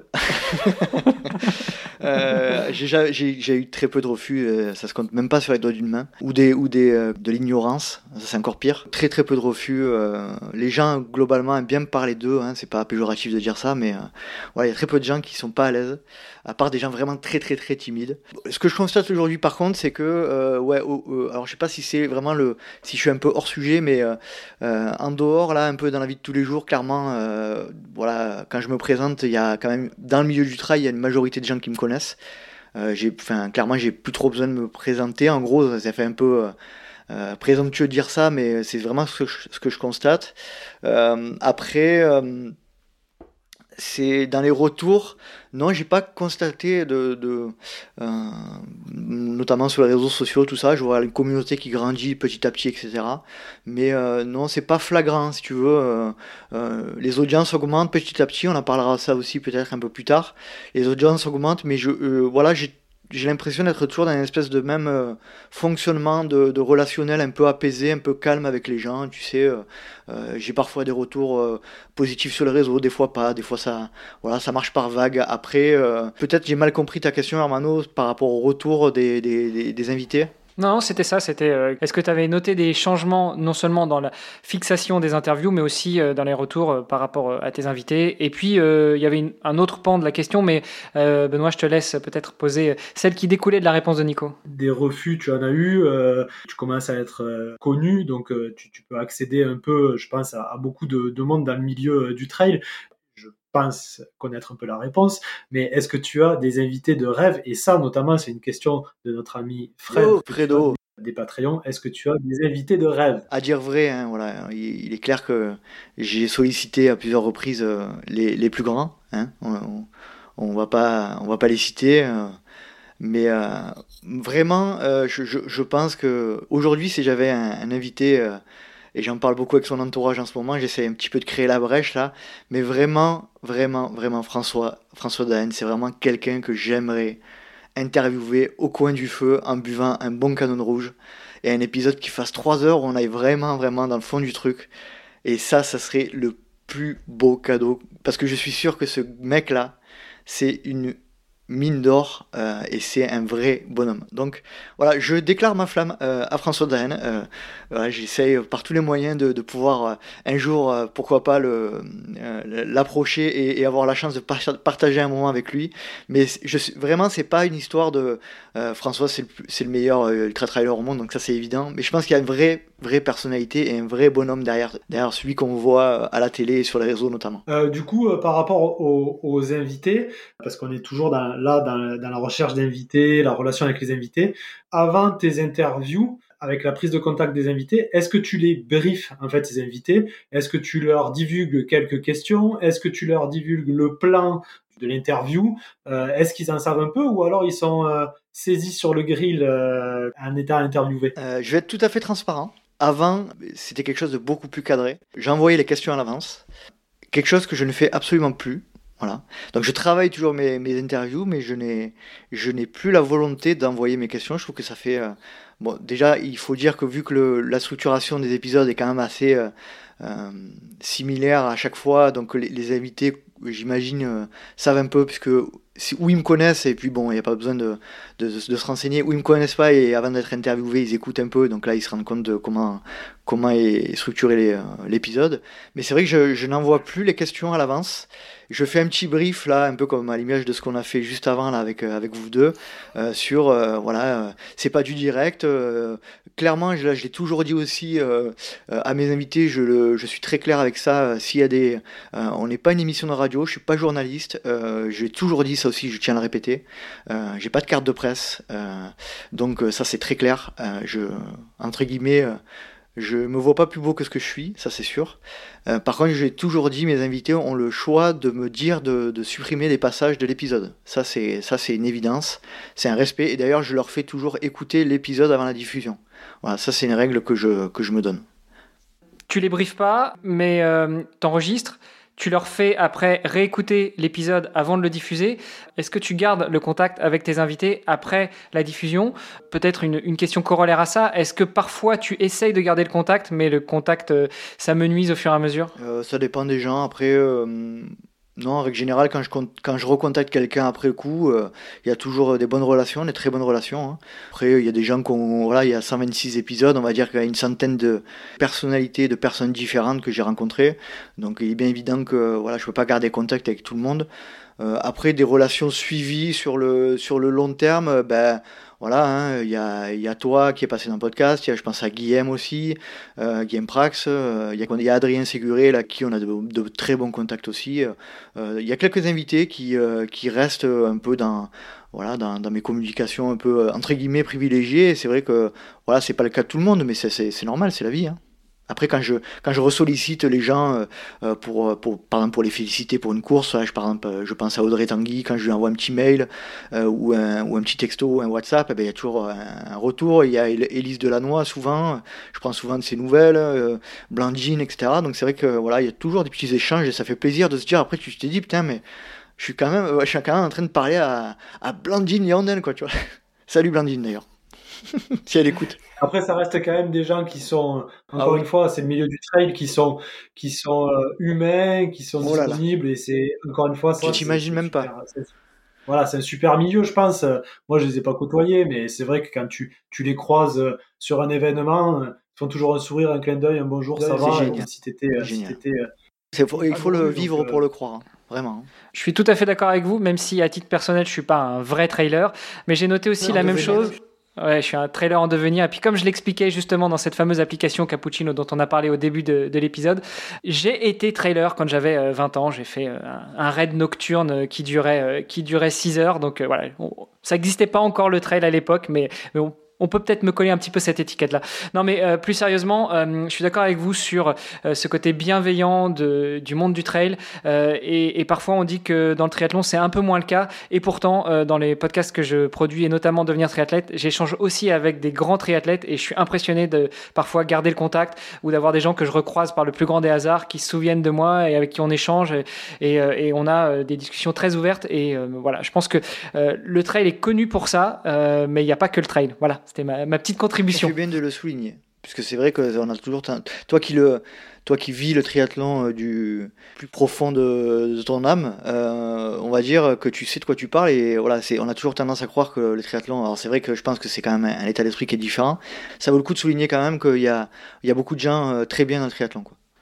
Bon, avant qu'on passe à la partie un peu plus technique d'un épisode, on se demandait aussi quelle est la part de freestyle dans les enregistrements que tu proposes dans les épisodes avec tes invités. Parce que à la fois, tu nous dis que tu es quelqu'un qui aime bien réfléchir à plein de choses en même temps, mais tu, tu fais un petit plan. Au début, tu envoyais le, plan et les questions à tes invités. Donc, quelle est un peu la part de freestyle dans un épisode du Let's Try Podcast Je te dire euh, de plus en plus. c'est pas bien. Et eh, le mec, il devient de plus en plus pro. Je deviens de plus en plus freestyle. Il s'affaire à la freestyle, quoi. Génial. Je let's, let's try freestyle maintenant. Euh, là, j'ai de, de, moins en moins préparé, clairement. Euh, après, voilà, je, je me fais un, un point d'honneur à, à, vraiment me renseigner et à, et à en savoir euh, assez sur, sur mes invités. Euh, après, voilà, c'est ben, c'est un peu comme tout. Hein. Euh, je te mets un petit peu l'exemple euh, d'un match de foot ou, ou, je sais pas, un match de tennis. au début, tu vas galérer, tu vas te concentrer pour. Tu vas être mis à l'amende. Hein. Ça fait deux fois que tu dis foot. Hein. Nico, ça va pas. Merde tu, vas galérer à faire un coup droit et puis après ça va devenir automatique. Ben là, c'est vrai, c'est un peu pareil. Au bout d'un moment, euh, tu as, l'habitude. Euh, après des quelques heures d'enregistrement, ben, ça devient un peu plus naturel, tu es plus à l'aise et puis tu as moins besoin de te préparer. Ça te, ça, tu puises moins dans l'énergie et puis du coup, tu es plus dans la tu es plus dans le naturel de, de l'échange, comme si tu parlais avec un pote euh, sans être enregistré. Ça, ça, ça c'est chouette aussi. Je pense que ça se ressent. Super. Tu nous as fait une super transition. L'enregistrement, du coup. Euh, du coup, ça se passe comment? Alors l'enregistrement, ça se passe comment? Euh... Allez, là c'est une question qui est super large. Euh, je vais préciser un peu. Tu as trouvé l'invité, donc aujourd'hui là, on passe à l'enregistrement. L'enregistrement, euh, on essaie de, de, se mettre en condition. C'est tu le fais où? Tu le fais chez toi Tu le fais, euh, j'en sais rien moi, euh, euh dans un bureau euh, qui est dédié à ça. C'est quoi le lieu de ton enregistrement? Alors je fais l'émission dans l'aile ouest de ma demeure. dans mes 250 mètres carrés de, de salon privatif. Non, je déconne. Je fais ça dans ma chambre d'amis. Mais tu fais ça dans ma chambre en plus, c'est là où j'ai dormi la dernière fois. Quand t'es venu, t'as dormi, as dormi dans cette chambre. Euh, j'ai dormi, dormi, dans le studio. dans le studio privatif. Alors, en ce qui concerne les épisodes euh, à distance, je fais ça dans ma chambre. Donc tous les épisodes que vous entendez, là, ben voilà, c'est chez moi, dans ma, dans ma petite chambre euh, d'amis là. J'ai les petites guitares, j'ai mon petit bureau, voilà, j'ai mon petit clic-clac. et donc c'est là que ça, c'est là que ça se passe, on va dire. Après, euh, ben, parfois, euh, et ça, ça me rend euh, vraiment très heureux, mais c'est très compliqué, surtout en ce moment. Ben, il m'arrive parfois de faire des épisodes en direct. Alors là, c'est le, pour moi, c'est si j'avais un rêve de d'évolution du podcast. quand je vois des Mathieu Stéphanie, quand je vois des des Rich Roll, j'ai pas dit Rick Roll, n'est-ce pas, Hermano? Alors Nico, déjà, déjà, tu ne peux pas les voir, tu les entends parce qu'on parle de podcast. Non, mais juste une petite précision, je te coupe, mais euh, tu dis des, des épisodes en live, c'est-à-dire que tu fais du live euh, ou tu veux dire des épisodes sur, le terrain, En face à face, pardon. Effectivement, la, nuance est importante parce que c'est pas du live euh, Facebook ou Instagram ou, YouTube, mais moi quand je parle de live, de live c'est en direct, enfin en face à face. Et ça, c'est vrai que c'est c'est mon idéal de podcast. Ça veut dire arriver à faire des entretiens avec des gens en face à face, mais c'est clairement organisationnellement et puis j'ai pas j'ai pas assez de je, je, suis pas génération de it yourself donc c'est un peu compliqué. Mais en tout cas ça serait un jour mon rêve de pouvoir arriver à faire à faire que des épisodes en direct mais c'est clairement pas possible. Après je pense que la qualité y est quand même même si c'est à distance parfois on me on m'a souvent dit c'est tu fais les épisodes à distance on dirait pas. C'est plutôt intéressant plutôt encourageant et puis pour illustrer la chose, et eh ben là, il y en a un qui est dans le sud de la France, il y en a un qui est en Guadeloupe et l'autre qui est au Luxembourg. Et on arrive à enregistrer à distance, donc j'espère que le son sera aussi bon que sur tes épisodes de la saison régulière. Vive la technologie.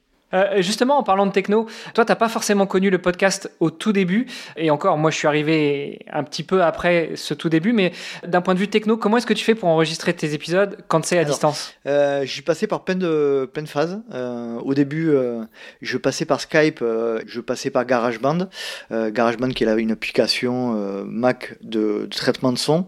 Donc voilà, je, passais par ça, ça fonctionnait, ça fonctionnait pas, c'était un peu moyen. ensuite, j'ai eu ma période Zencaster, là, c'est l'outil sur lequel on est en train de travailler. C'est un outil qui est spécialement dédié au podcasting, hein, si je si dis pas de bêtises. Et euh, ça a le grand avantage de pouvoir enregistrer euh, chaque source des invités séparément et puis après de, de re-uploader tous les MP3 et puis donc euh, d'éviter les problèmes de lag, de, de coupure de réseau, etc. Ce, joli outil m'a causé quelques torts à, plusieurs reprises.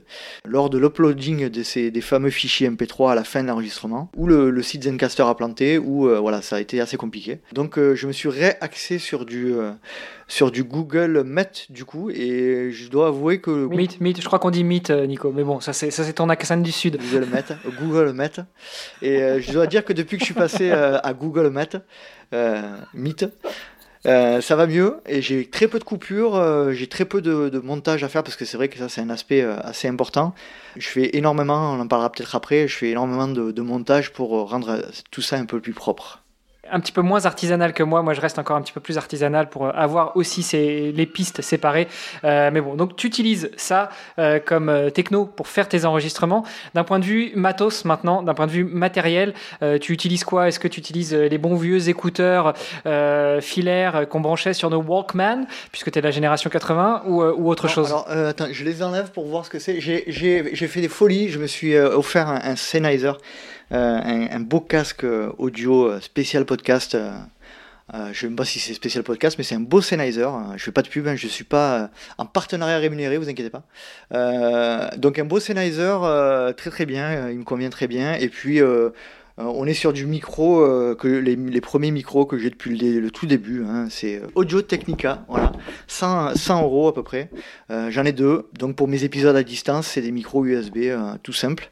ça marche très très bien. Voilà, j'ai jamais eu de, de, retour négatif sur la qualité sonore, même plutôt des, retours positifs. Donc voilà, je, continue avec ça. Et après sur les épisodes un peu plus sur place, je me suis fait là aussi la folie de, m'acheter un Zoom H6 euh, le zoom, c'est un petit appareil euh, qui permet de, rentrer euh, quatre entrées micro en prise jack. Et du coup ça permet voilà, d'avoir un petit studio déporté sur lequel on peut voir les niveaux d'entrée de chaque par un petit écran digital. On peut voir les niveaux d'entrée de, de, chaque, de chaque micro le niveau sonore etc en enregistreur numérique. Exactement. Donc ça, c'est fait. On a parlé de ton studio d'enregistrement à la maison dans la chambre d'amis. Tu as fait aussi à plusieurs reprises dans tes podcasts ou même dans la fameuse communauté des Patreons des allusions euh, à des podcasts anglophones. Euh, est-ce que tu peux nous dire en quoi est-ce qu'ils t'inspirent euh, et est-ce qu'ils t'inspirent aussi justement sur les enregistrements que tu proposes Je me suis beaucoup inspiré de, des les premiers podcasts que j'ai écoutés, Ginger Runner.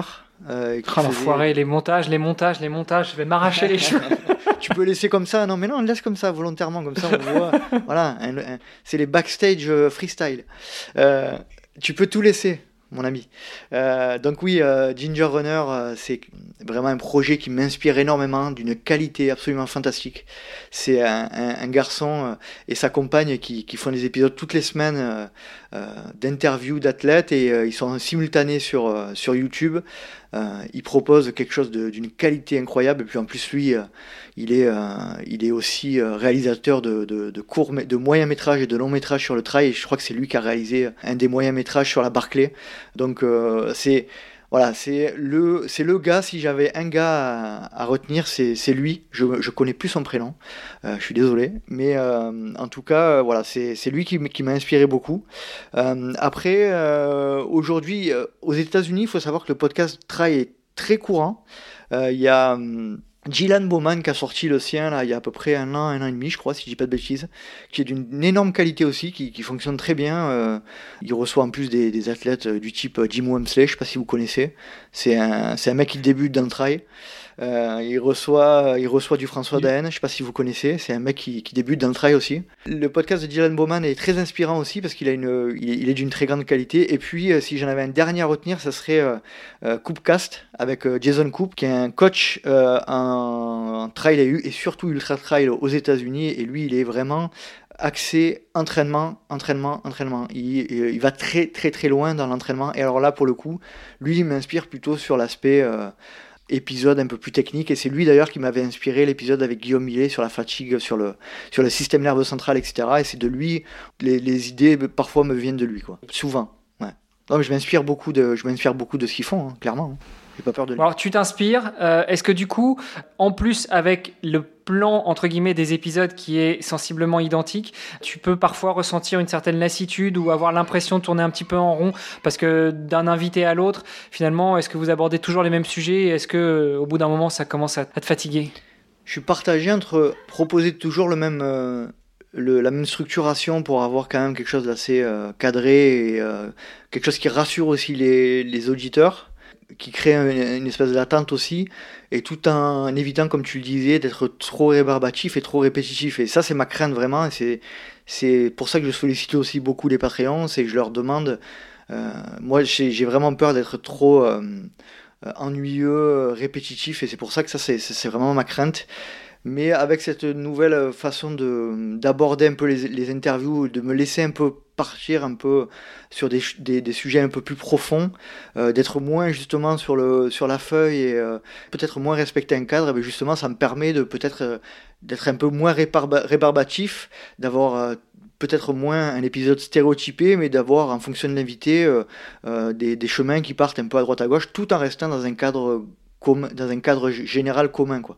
Et du coup, est-ce que ça t'a amené sur des moments délicats, gênants. Est-ce que tu aurais des anecdotes sur des enregistrements, un peu des instants, des moments qui sont un peu cocasses ou quelque chose comme ça? Non, moi, je dis à chaque fois, je le répète, les, invités, c'est là où c'est compliqué pour moi, c'est les invités qui répondent par des, des, réponses courtes. Alors pas pas à la fin de l'épisode parce que c'est le but mais euh, quand tout l'épisode est une succession de réponses courtes, c'est très très compliqué. Donc si on arrive à faire un épisode d'une demi-heure, trois quarts d'heure, c'est qu'on a bien travaillé. Euh, donc ça c'est ouais ça c'est ce que je retiens si tu me demandes euh, des trucs un peu cocasses ou qui mettent un peu mal à l'aise ouais ça c'est ça c'est vraiment particulier à gérer je redoute je redoute un peu un peu ce type d'épisode là c'est ça en plus ça apporte pas grand chose puisqu'on a on a il y a peut-être aussi, euh, sans prétention aucune, euh, des gens qui sont peut-être un peu impressionnés aussi euh, avant, avant, le, avant l'enregistrement parce que c'est un, c'est un, micro, c'est voilà, c'est ils savent que ça va être diffusé, donc il y a peut-être un petit peu aussi de l'appréhension, et du coup ça, ça crée peut-être aussi de la, de la gêne, là. et ça c'est vraiment des épisodes ou des, des, échanges qui sont, ouais, qui sont compliqués à, à faire. Quoi. Un enregistrement, en moyenne, combien de temps ça dure euh, quand tu mets euh, on, on enregistre et off, on coupe euh, En live, là, comme ça, les échanges, en moyenne, c'est combien? C'est une heure, deux heures bon, C'est à peu près le temps. Il n'y a pas beaucoup de coupures. Hein.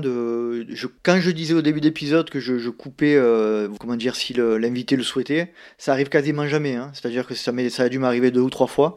donc en gros, ce que vous entendez dans l'épisode, c'est un peu la durée de, de l'enregistrement. Vous rajoutez 5 minutes devant pour, euh, pour faire un petit peu le briefing, euh, deux minutes derrière pour se dire au revoir et puis euh, spécifier un peu comment, comment va se passer la diffusion, etc. Mais sinon, c'est à peu près, voilà. Alors au début, j'avais des épisodes qui duraient vraiment beaucoup plus longtemps. Hein. Je, pense que vous avez vu la, la différence. Au départ, j'avais des, 2h, 2h30, voire 2h40, 45 même. je suis allé sur, ça, sur ces formats-là. et puis après, clairement, voilà, voilà, j'ai eu beaucoup de retours pour me dire que c'était le long, c'était bien, mais quand c'est trop long, c'est compliqué aussi à écouter. Puis c'est voilà. Donc je suis revenu sur quelque chose de, on va dire, max une heure et demie. Que voilà, ce que vous entendez à peu près euh, dans les épisodes, c'est le temps que dure l'échange. Bah après, euh, peut-être pour abonder sur ce que tu disais, avec parfois des invités qui sont difficiles parce qu'ils te font des réponses courtes ou, ou vraiment du tac au tac et, et que tu as l'impression qu'ils sont pas forcément à l'aise. de l'autre côté, ceux qui reviennent vers toi en te demandant de couper certains passages, c'est souvent justement parce qu'ils étaient trop à l'aise. Donc c'est plutôt tout à ton honneur. Oui, c'est sûr c'est sûr. Non, mais après, les gens qui demandent de couper euh, certains passages, c'est vraiment particulier. Et je dis, c'est vraiment une infime, une infime partie. Hein. Si j'ai eu deux personnes, euh, c'est Est-ce que tu as déjà eu des épisodes justement pendant lesquels euh, c'est toi, pour le coup, qui t'es un petit peu ennuyé ou qui t'es senti un petit peu. Euh, t'as senti les réponses un peu longuettes ou un peu fatigantes? là, Par exemple, là, là, clairement, je me fais chier. Merci. Bon, on va passer à quelque chose d'un peu plus sympa. et, je compte sur toi pour pas couper ce montage. Non, non, je ne coupe jamais rien. Benoît est mort de rire. Bon, t'as quand même le droit de répondre. Est-ce que tu t'es déjà fait chier avec certains invités? euh, euh, En plus, ça marche pas parce que là, en l'occurrence, c'est moi l'invité. Non, des, des, des, épisodes où euh, je me suis fait chier. Ah, d'ailleurs, je vois Benoît qui baille. Donc tout à l'heure, il a rigolé. Maintenant, il baille. Donc c'est maintenant, c'est lui qui se fait chier. Merci, Benoît. des, des, épisodes où je me suis ennuyé pour parler poliment, non ouais, des, des, épisodes embêtants parce que ça, justement, il n'y a pas de répondant et que, euh, et que euh, c'est trop court. Et que, mais après, des épisodes où je m'ennuie parce que euh, la, la, personne fait des, réponses trop longues, non. Ça, clairement, je peux pas dire qu'un jour je me, suis vraiment, je me sois vraiment ennuyé lors d'un épisode. Ouais, Est-ce que tu as déjà été confronté à quelqu'un qui bute et qui dit allez attends on la refait? Ou même que ce soit toi qui dise bon bah vas-y ce petit passage là on le refait si ça te met en confiance? Non non pas particulièrement tout a toujours été très fluide. Récemment, récemment euh, un invité qui était un peu, euh, un peu stressé. Euh, d'ailleurs, ça me fait rire, ça me fait toujours rire de dire ça, un peu stressé, de passer dans le LTP, c'est rigolo. il était vraiment stressé et du coup, il a eu une grosse hésitation là pendant au tout début. Donc je lui ai dit voilà, écoute, respire, on, on recommence, et on a repris depuis voilà, on a repris de, les quelques deux ou trois minutes depuis le début. Et puis voilà, ça s'est fait, ça s'est fait comme ça. Mais sinon, globalement, non. Il n'y a pas de, pas de souci particulier. On a parlé de Nico, on a parlé des invités, on a parlé de l'enregistrement. Euh, un podcast, c'est aussi de la post-production. Alors pour ceux qui connaissent pas la post-production, bah, peut-être que tu peux nous expliquer ce que c'est. Euh, et puis est-ce que c'est nécessaire? Bah oui, la post-production c'est nécessaire parce que sinon il n'y a rien qui, qui, parvient à vos douces oreilles. Alors tu serais gentil de ne pas faire des réponses courtes s'il te plaît et de les détailler parce, parce que on va commencer à se... Question suivante. non non mais plus sérieusement, euh, toi est-ce que c'est nécessaire de faire de la post-prod pour le LTP euh, quand tu enregistres des épisodes quel que soit l'invité? Alors la post-prod, euh, j'ai beaucoup de collègues podcasteurs qui font pas du tout de montage. voilà, grand bien leur face, je pense que c'est tout à leur honneur et puis mais moi je, ouais, je suis quand même assez je l'avais, là encore une fois, j'en avais parlé lors de mon épisode avec, euh, avec Fabrice. Je suis quand même quelqu'un d'assez perfectionniste et, euh, et euh, je peux pas proposer. moi, j'ai beaucoup de tics de langage, de beaucoup de, de bruit parasite quand je parle et tout. Et c'est vrai que ça, c'est quelque chose sur lequel je suis très attentif. Systématiquement, en gros, je réécoute l'épisode euh, et puis, dès qu'il y a un bruit qui me dérange, euh, que ce soit un claquement de langue ou, euh, un, qui dure trop longtemps, hop, je vire. Donc, il y en a vraiment beaucoup. donc, c'est pour ça que si tu le laisses, mon cher Hermano, tel quel, je pense que vous allez voir une différence. Je lève beaucoup de passages de, de tics de langage, notamment.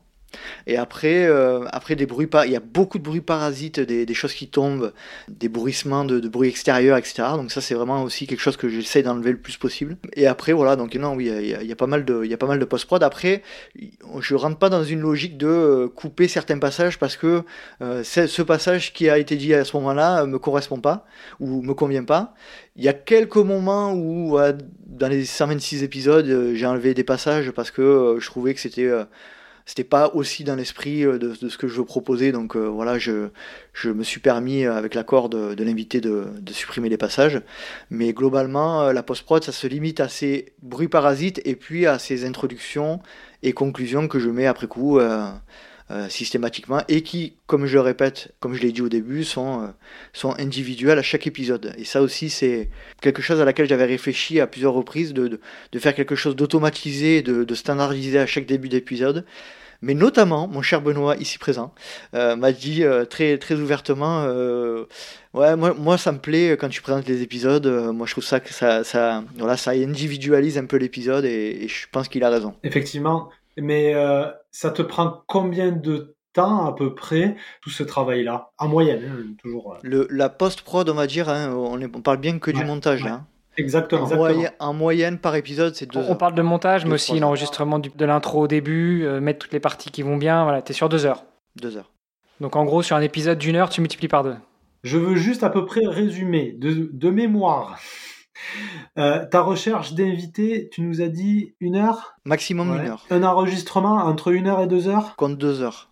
Donc on est déjà à trois heures. Et plus le montage, on avait déjà le montage, La post-prod, on avait déjà pour un épisode, là, actuellement, on a fait le schéma. Là, attends, attends, t'as oublié des choses. Ah oui, oui, non, mais là, juste là, à l'état des choses, là, on en est, on en est juste dans, le, dans, les, dans les trois premières étapes. Déjà, on en est à plus de 5 heures pour un épisode qui en dure euh, entre une heure et une heure et demie. On est d'accord? C'est ça. C'est juste pour mettre déjà une, une chronologie euh, aux auditeurs et aux gens qui qui se rendent pas compte du travail qu'il y a derrière.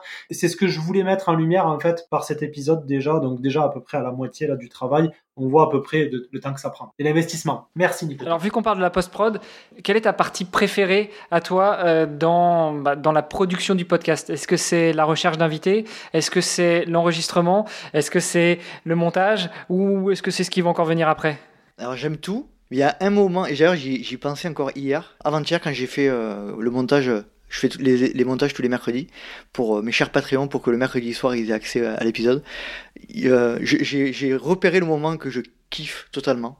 C'est quand je fais mon montage, je ramène l'intro que je fais, la présentation que je fais de l'invité, etc. Et en fait je mets tout d'un bloc avec la transition, avec l'enregistrement lui-même. Et en fait, la première fois que j'entends cette transition entre quand j'arrête de parler et quand l'enregistrement commence, ouais, là, là c'est le moment que je kiffe en fait. Je me dis putain, ouais, ça y est, l'épisode il est, euh, il est, il est il est en train de se monter. Et, là, ça donne quelque chose, tu vois. Donc, je monte d'abord tous les, tous les petits extraits que je mets, euh, je les mets au tout début. Après, je me fais ma petite intro euh, de l'invité. Et puis après, il y a ce moment où je passe de mon intro au début de, l'échange, quoi. Et c'est ce moment-là que j'adore écouter. En fait, la première fois, ça, ça me fait toujours un petit. Il y en a qui diront, il y a beaucoup de podcasteurs qui diront que c'est le moment où ils, le, ils cliquent sur euh, diffuser ou publier. Non, moi, c'est ce, ce moment-là quand j'entends la transition, en fait. Ouais, euh, écoute, euh, je sais pas. Moi, je pense qu'il y, y, a pas mal de gens qui préfèrent l'enregistrement.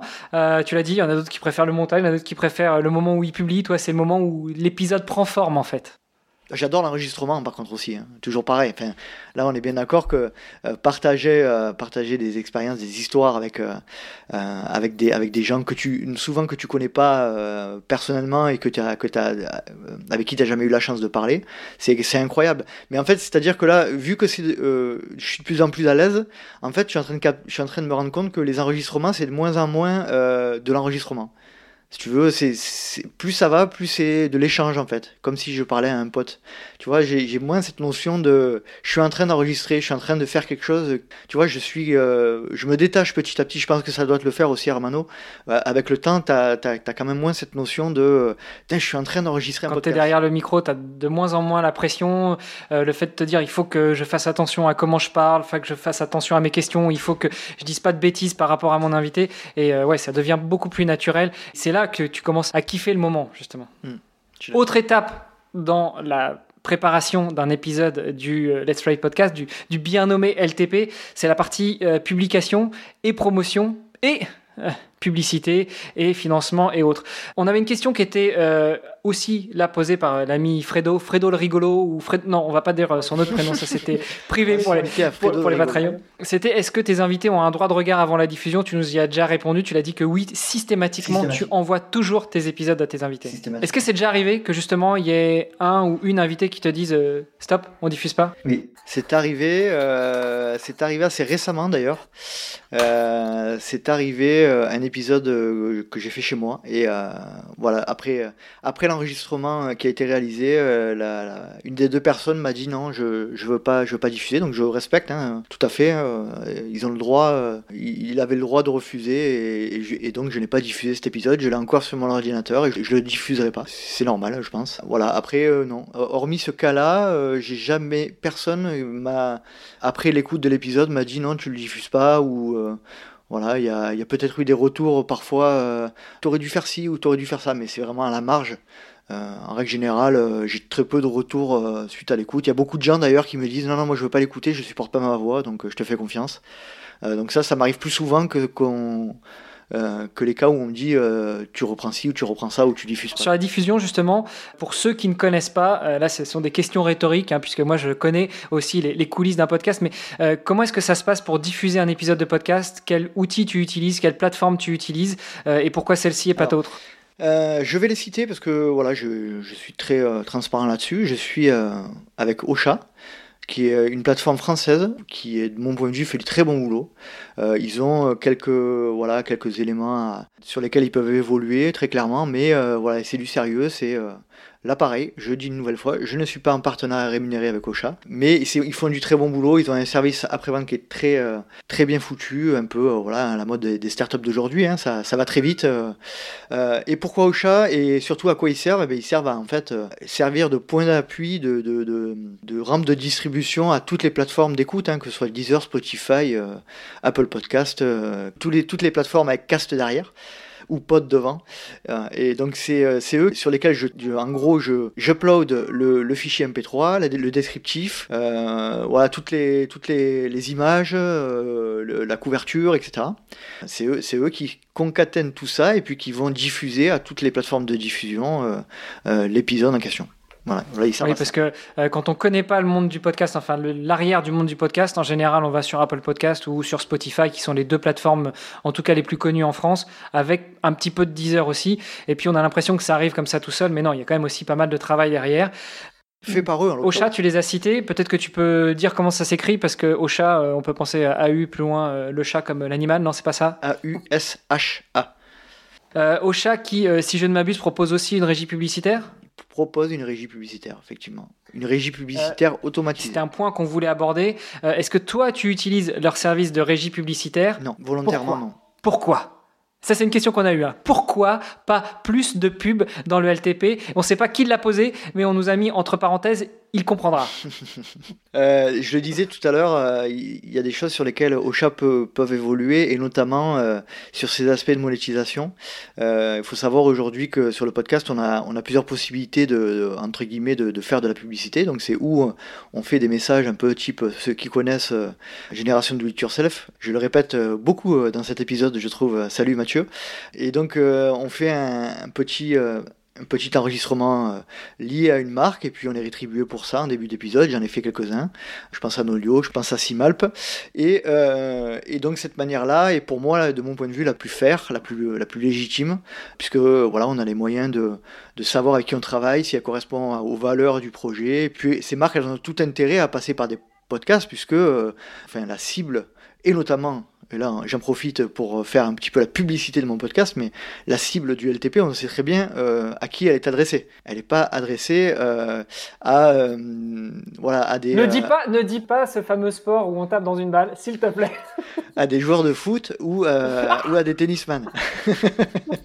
Donc clairement, voilà, c'est une, une cible clientèle déjà toute faite pour les marques. Voilà, je pense que... C'est ce qu'on appelle une audience ciblée. Une audience ciblée, une audience de niche. Et du coup, les marques ont tout intérêt justement à, s'appuyer sur des podcasts euh, très ciblés comme ça, puisque elles font mouche à, chaque communication, c'est obligatoire. Mais donc cette, cette, manière de faire là, qui est de faire de la pub en direct avec, euh, avec des marques par le biais de, ce qu'on appelle de pré-roll, hein, de, petits messages que ou moi ou, euh, ou la marque enregistre avant l'épisode, eh bien pour moi c'est la plus juste.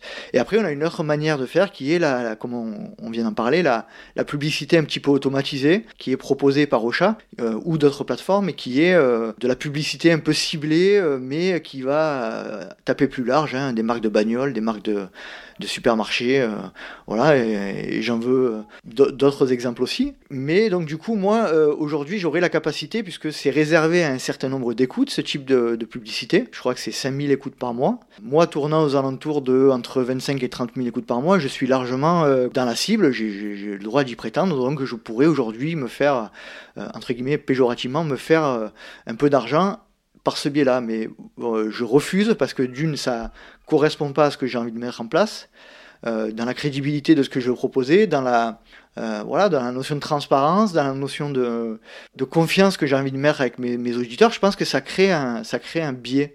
On, on entend, euh, par, enfin, on voit notamment par YouTube beaucoup de pubs, beaucoup de, à la télé, à l'époque où on regardait la télé, vous savez, dans les années 2000, 2019, 2018, là où il y avait un truc, un truc carré en fait qui était dans les salons. Euh, il y avait la 1, la 2, tout ça. Il y avait des chaînes euh, nationales où on regardait, il y avait beaucoup de pubs. Donc ça, les gens, on en, on ras le bol. Et donc, euh, volontairement, c'est peut-être une, erreur de ma part, hein, mais voilà, ça correspond pas à ce que j'ai envie de proposer. Et puis, et puis oui, voilà, c'est un manque à gagner pour moi, mais ça correspond pas à ce que j'ai envie de proposer à mes auditeurs. Avant qu'on parte sur la, sur la partie euh, un peu monétisation, euh, on parle de publicité. Est-ce que tu as déjà refusé certaines publicités ou certains partenariats parce que justement, c'était pas en accord avec les valeurs du LTP ou du moins tes valeurs à toi? Non, non, non, non. Je suis très, très peu sollicité sur ces aspects-là. Euh, voilà, après, peut-être que je, peut-être qu'il y a un, je me vends pas assez bien, peut-être que que l'image du LTP ne correspond pas à ce qu'ils ont envie de rechercher, bien que je suis persuadé que non, mais euh, non, je suis très peu, très peu sollicité dans le sens inverse. Euh, par contre, quand je, quand j'ai sollicité les marques, euh, moi, par le biais d'une plaquette de présentation avec mes tarifs, etc. Eh ben oui, j'ai eu, j'ai eu quelques opportunités. Bien souvent, on me dit, oui, on va regarder ça et on me rappelle jamais. Donc, je pense que le, les marques aujourd'hui sont pas encore peut-être conscientes de, voilà, de l'intérêt de, de, de, ce type de, communication. Par contre, dans le sens inverse, j'ai jamais, ou je ne saurais même pas donner un exemple d'une marque qui est venu vers moi pour me dire euh, j'aimerais bien apparaître dans votre, dans votre, dans votre projet. Donc euh, euh, non, ça ne tombe pas tout seul, clairement, ça tombe pas tout seul. Pour continuer sur la partie financière et en l'occurrence la partie rémunération, est-ce que tu arrives à te verser un salaire avec le LTP et, si oui, est-ce que tu veux bien nous partager des chiffres? Alors, verser un salaire, non, loin de là loin de là.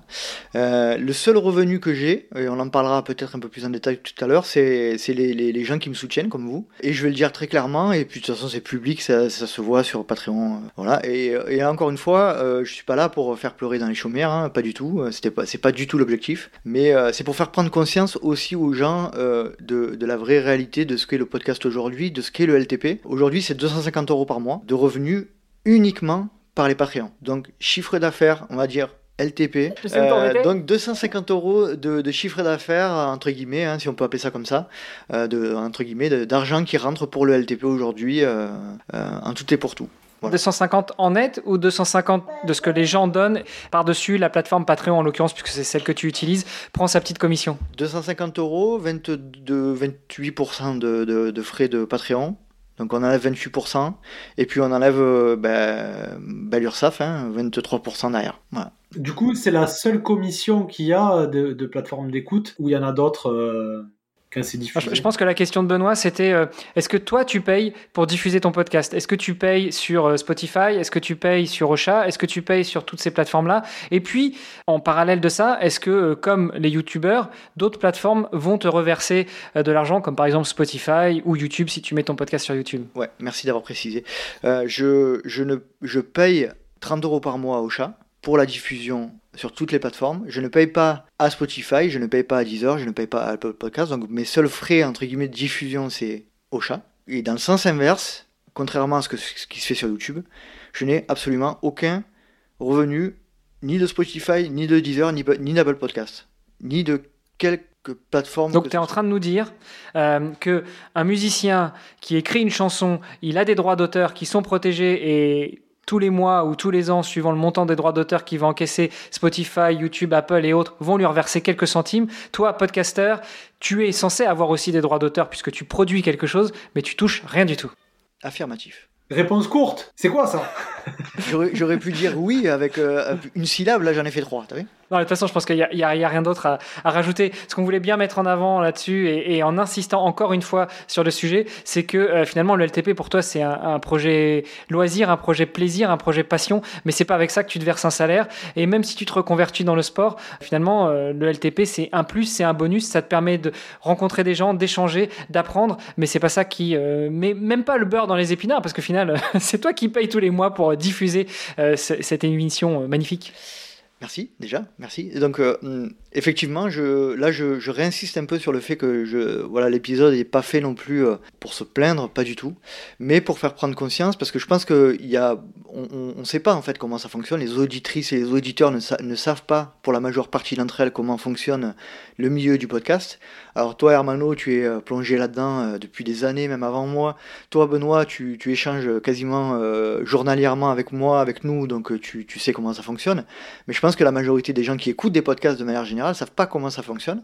Et oui, euh, je trouvais que c'était euh, un peu informatif de faire cet épisode-là et de, de, faire prendre conscience aux gens que non, euh, il n'y a aucune rétribution de quelque moyen que ce soit hormis des gens qui veulent bien soutenir, soutenir le, projet, alors que ce soit le mien, que ce soit devenir triathlète, que ce soit Nakan, Greg qu'on salue, Olivier qu'on salue, voilà, que ce soit tous les autres, c'est... non, non, c'est comme tu le disais, les, plateformes de diffusion rétribuent des droits aux artistes, pas aux podcasteurs. parce qu'on n'est pas des artistes. Bon, bref. ah non, on n'est pas des artistes. Je n'ai pas la prétention de dire que je Moi, je pense qu'on est un peu des artistes à notre manière. Artisans plutôt que. Ah oui, oui, nous sommes des artisans du son que l'on verse dans les oreilles de chacune de nos auditrices et chacun de nos auditeurs. Tout à l'heure, tu nous as parlé des chiffres. Euh, tu nous as dit que tu fais à peu près 25-30 000 écoutes par mois, ce qui est juste énorme. Comment est-ce que tu appréhendes ces chiffres d'écoute? Je les, Comment je les constate Comment je les vérifie Non, enfin, de manière plus générale. Alors, comment est-ce que tu les, les vérifies Ça, euh, j'imagine, voilà, sur Ocha. Euh, mais par contre, comment est-ce que l'évolution de ces chiffres impacte ton ressenti sur, euh, sur le travail que tu fais au quotidien sur le LTP bah, si tu m'avais dit que mon, mon, podcast tous les mois ferait au niveau des auditeurs un zénith, je t'aurais dit, on mais t'es où? T'es fou t'es fou. Non, mais rien que, de le dire, ça me fout les, poils, quoi, tu vois. C'est, euh, incroyable, incroyable. Je, suis subjugué à chaque fois que je, vois les chiffres de, ce que peut générer ce projet. Ça fout un peu, ça fout un peu le vertige, mais en même temps, tu t'y habitues un peu. Je sais pas si tu vois ce que je veux dire. Alors moi, sans me le cacher, je suis quand même quelqu'un qui regarde beaucoup les chiffres.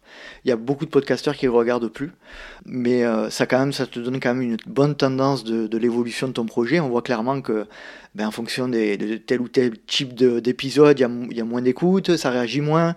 En fonction de telle ou telle période de l'année, ben, clairement, il y a une grosse chute. Donc, est-ce que ça vaut la peine de proposer euh, euh, de la diffusion pendant des périodes aussi creuses? Donc voilà, il y, a des, sujets à, appréhender, comme tu le dis euh, par rapport au nombre d'écoutes, mais en fait, tu t'y habitues en fait, à, avoir des écoutes assez importantes. Après, après, comment je les appréhende Avec des pincettes aussi, parce que dans les écoutes, il c'est comptabilisé à partir de 30 secondes d'écoute. Euh, donc, euh, est-ce que voilà, sur ces 25 000 écoutes, il y a vraiment 25 000 euh, écoutes effectives? Alors, je ne vais pas dans le détail d'aller voir tous les. Il y a les possibilités, notamment sur Apple Podcast et Spotify, d'aller voir des, voilà, des métriques beaucoup plus complexes, que ce soit le, sexe des personnes qui écoutent, l'âge, la provenance géographique, etc. Je ne vais pas là-dedans, parce que après, je pense que c'est trop prise de tête d'aller voilà, je pense que essayer de répondre clairement, globalement à, une, à une audience générale, c'est la clé. Euh, après voilà, c'est toujours, ouais, ça fait plaisir, ça fait clairement. Et, justement, si tu notes une dégradation du nombre d'écoutes, si tu notes une chute sur un épisode ou sur une série d'épisodes, comment est-ce que tu prends ça? Est-ce que ça te fait réfléchir? Est-ce que ça te fait mal? Est-ce que finalement tu t'en sers pour apprendre et, et rebondir sur autre chose? Ouais, moi je suis quelqu'un qui, comme on le disait tout à l'heure par rapport aux critiques, je suis quelqu'un qui prend les, les critiques et les contre-performances euh, d'une manière assez positive. Il y a toujours du bon à retirer, hein. ça c'est un peu l'aspect euh, ultra-endurance. Endurance longue, on va dire. Euh, on est un peu, on est un peu briefé à, tout ça, là, comment réagir à des, à des situations un peu négatives. Donc moi j'ai tendance quand même à, à, prendre toujours le côté positif des choses. après, ce que je peux dire, c'est qu'il y a des réelles influences par rapport au type d'invité, hein, moi je n'ai pas peur de le dire, euh, quand tu reçois casquette verte, euh, carrément tu fais un bon. C'est pharaonique. quoi. C'est déjà un bon en ce qui concerne les réseaux sociaux, et puis un bon en ce qui concerne les, statistiques d'écoute. Hein. Après, pas tout le monde reste parce qu'il y a des gens qui sont curieux, ils viennent ils connaissent, euh, ils connaissent Casquette Vert, donc ils viennent un peu faire un tour sur le LTP pour voir si ça leur plaît, puis si ça leur plaît pas forcément, ils repartent. Mais clairement, depuis que, par exemple, j'ai, j'ai fait un épisode avec, euh, avec Alex, ouais, j'ai, j'ai eu un bon énorme de, des auditeurs, donc merci, euh, merci Alex en particulier. Fred, il nous a posé la question là. est-ce que tes épisodes préférés sont souvent les, les plus écoutés? Préférés, moi j'ai souvent des retours très positifs et sur les, sur les demandes de conseils.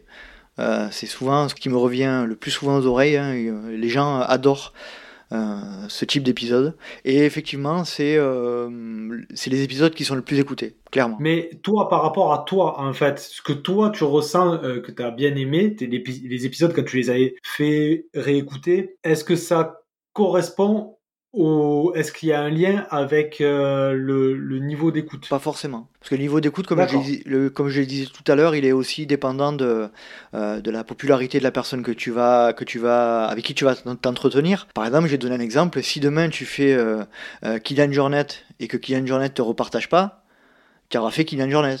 C'est bien pour ta crédibilité. Ouais, mais toi, est-ce que tu as pris du plaisir moi, j'aurais, Est-ce que ton plaisir moi, à toi perso correspond aussi Est-ce qu'il y a une correspondance avec le, niveau d'écoute? Est-ce que tu as remarqué un lien Non, pas forcément. par rapport au feeling que tu as eu et, euh, Non, il y a un lien entre la popularité des gens et, le niveau d'écoute, ça oui. Il y a un lien avec le type d'épisode. Euh, donc, comme je disais tout à l'heure, il est, il est souvent euh, sur les domaines conseils, on a, on a des, des, des, écoutes qui sont plus importantes. Après, sur le feeling, parfois, des fois, je sens bien un truc et puis ça réagit moyen. Par contre, quand je sens bien un épisode, j'ai souvent des bons retours. Ça, c'est sûr. Voilà. voilà. Ça, c'est sûr. Après, au, au, niveau des, du nombre d'écoutes, il n'y a pas réellement de corrélation. On a Hugo qui nous a posé une série de questions sur euh, tes épisodes. Alors, la première, c'est euh, est-ce que tu as un, épisode préféré à enregistrer? Euh, Hugo, je sais pas, il a pas signé de son nom de famille, il nous a juste dit que c'était Hugo. Hugo avec un H. Ah, donc c'est pas Hugo. c'est pas le Hugo. Un, un pas le Hugo auquel je pensais. Ah, mais c'est Hugo Contreras, pardon, mon Hugo. Excuse-moi. Oui, pas Hugo Ferrari. Et Hugo Contreras, désolé. Alors là... Euh, donc, est-ce que tu as eu un épisode préféré à enregistrer parmi les 127 épisodes que tu as déjà enregistrés? Ah ouais, ah ouais l'épisode au Templier. 4 heures d'enregistrement d'affilée dans le Festival des Templiers avec. Euh, euh, je vais reciter les gens, mais Blandini Rondel, Thibaut Barognan, Thomas Laure Blanchet, Alexis Berg. rien que d'y penser, c'est, enfin, moi, c'est ouf. C'est ouf. Tu es dans un, salon où euh, tu as les gens qui passent, qui s'arrêtent pour regarder, te, regarder en train d'enregistrer avec des mecs comme ça. Euh, euh, tu sens qu'il y a. Ouais, franchement, ouais, j'ai kiffé ce moment ce moment-là. VO2 max au mètre carré. Oh là là là là, c'était fantastique. Et après, il y a le deuxième, c'est l'épisode que j'ai enregistré à, Cham, euh, dans, le, dans le chalet de, de Doug Mayer, de Doug Mayer là. Euh, ouais, là c'était cool, c'était un super environnement aussi. Ouais, c'est les deux que je retiens de cette année, c'était fantastique. Est-ce que tu as eu un épisode préféré à réaliser? Alors pas à enregistrer, mais à réaliser. Donc tout ce qui est euh, préparation d'avant, post-prod, communication, etc. Oula, alors ouais, je suis un peu déçu de, de mes... Euh, à l'époque, j'avais tenté, je sais pas si vous vous rappelez, j'avais tenté un best-of, euh, deux d'ailleurs, euh, je crois que j'avais fait deux best-of d'une saison. j'avais produit les meilleurs moments de la saison 1 avec des petits morceaux de, de, ce que je trouvais être le plus intéressant de chaque invité. Bon, il s'avère que ça n'a pas eu le, succès que j'escomptais, tu vois, on en parlait tout à l'heure, Benoît. ça, j'avais, j'avais pris un kiff. Alors, c'était hyper long à faire mais j'avais pris un kiff monumental à le faire. Donc si vous avez, euh, si vous avez une demi-heure, je crois, à, à, écouter, euh, faites, faites-moi plaisir, écouter cet épisode là où j'avais, euh, j'avais, je m'étais régalé à, faire, à mettre des petits jingles sonores entre chaque invité et tout. C'était, non, c'était pas mal ça. Ça, je me rappelle bien. On réécoutera et on passera à, toi alors. je pense que quand tu le réécouteras avant de publier, parce que c'est quand même toi qui vas publier cet épisode là, tu pourras le mettre dans les notes de l'émission. Ah Attends, je, je vais publier l'épisode? Ah bah sinon, file-moi les codes du LTP, moi ça me va. Hein. on est amis, euh, on s'aime bien, mais quand même pas. Je te peux pas donner tes en codes. Parlant de réécouter, est-ce que tu as déjà. Vas-y, vas-y. En parlant de réécouter, est-ce que tu as un épisode euh, préféré que tu as réécouté ou que tu réécoutes de temps en temps? Non, je réécoute pas mes épisodes, jamais. J'ai même, tu vois, ça me pose problème parce que j'ai euh, euh, dans ma dans ma formation, dans mon, on va dire dans ma formation continue, hein, euh, en parallèle de mon BPGEPS, je je me forme énormément avec la FFA, avec des livres, etc. Et par moment, j'ai je me dis il faut que je réécoute l'épisode que j'avais fait avec Pascal sur tel ou tel sujet, sur la fréquence max et tout. Et ben tu sais quoi, j'arrive pas en fait. Pascal, Pascal Ballucci, qu'on salue. et et j'y arrive pas je n'y arrive pas. D'accord. Donc euh, j'apprends au fur et à mesure, mais j'ai beaucoup de mal à réécouter mes épisodes. J'ai peur en fait de me réécouter. C'est là, euh, Ben, quand même, que tu sens le, professionnalisme du podcasteur, parce que le mec, il passe deux heures à se réécouter pour faire le montage de l'épisode, mais ça, pour lui, c'est pas de la réécoute. Et après, une fois que l'épisode il est bouclé, il le réécoute plus jamais. Exact. après, on a une question. Euh, vu qu'il m'a fait un gros charabia parce que je ne comprends pas ce mot, je vais laisser Benoît poser la question. Voilà. Nico, j'ai une super question pour toi. Est-ce que tu es prêt? Roulement de tambour. Nico, quel est ton moment podcast très ordinaire? Je, pense que tu auras noté la, référence. Hein. Oui, j'ai noté. c'est Mon moment podcast très ordinaire. Alors, c'est un moment. vas-y, vas-y. Donne la définition, comme ça, ça me laisse le temps de chercher du Non, ça y est, il m'a piégé. C'est un moment unique. voilà, lié au podcast. Un enregistrement, à une recherche d'invités, euh, à un montage. Euh, ouais, alors attends, tu sais, ce qui me vient, tu sais ce qui me vient, c'est quand même chelou. Hein. c'est quand même bizarre ce que je vais dire, mais vous savez que toute la. Il, va, il va sourire, je pense, en écoutant ça toute l'admiration que j'ai pour. Euh, non, je pense que vous savez vraiment pas ce que je veux dire. Vous savez toute l'admiration que j'ai pour euh, Jeanne Marguerite. Moi, je, je le présente pas, qui est cette euh, athlète espagnole fantastique.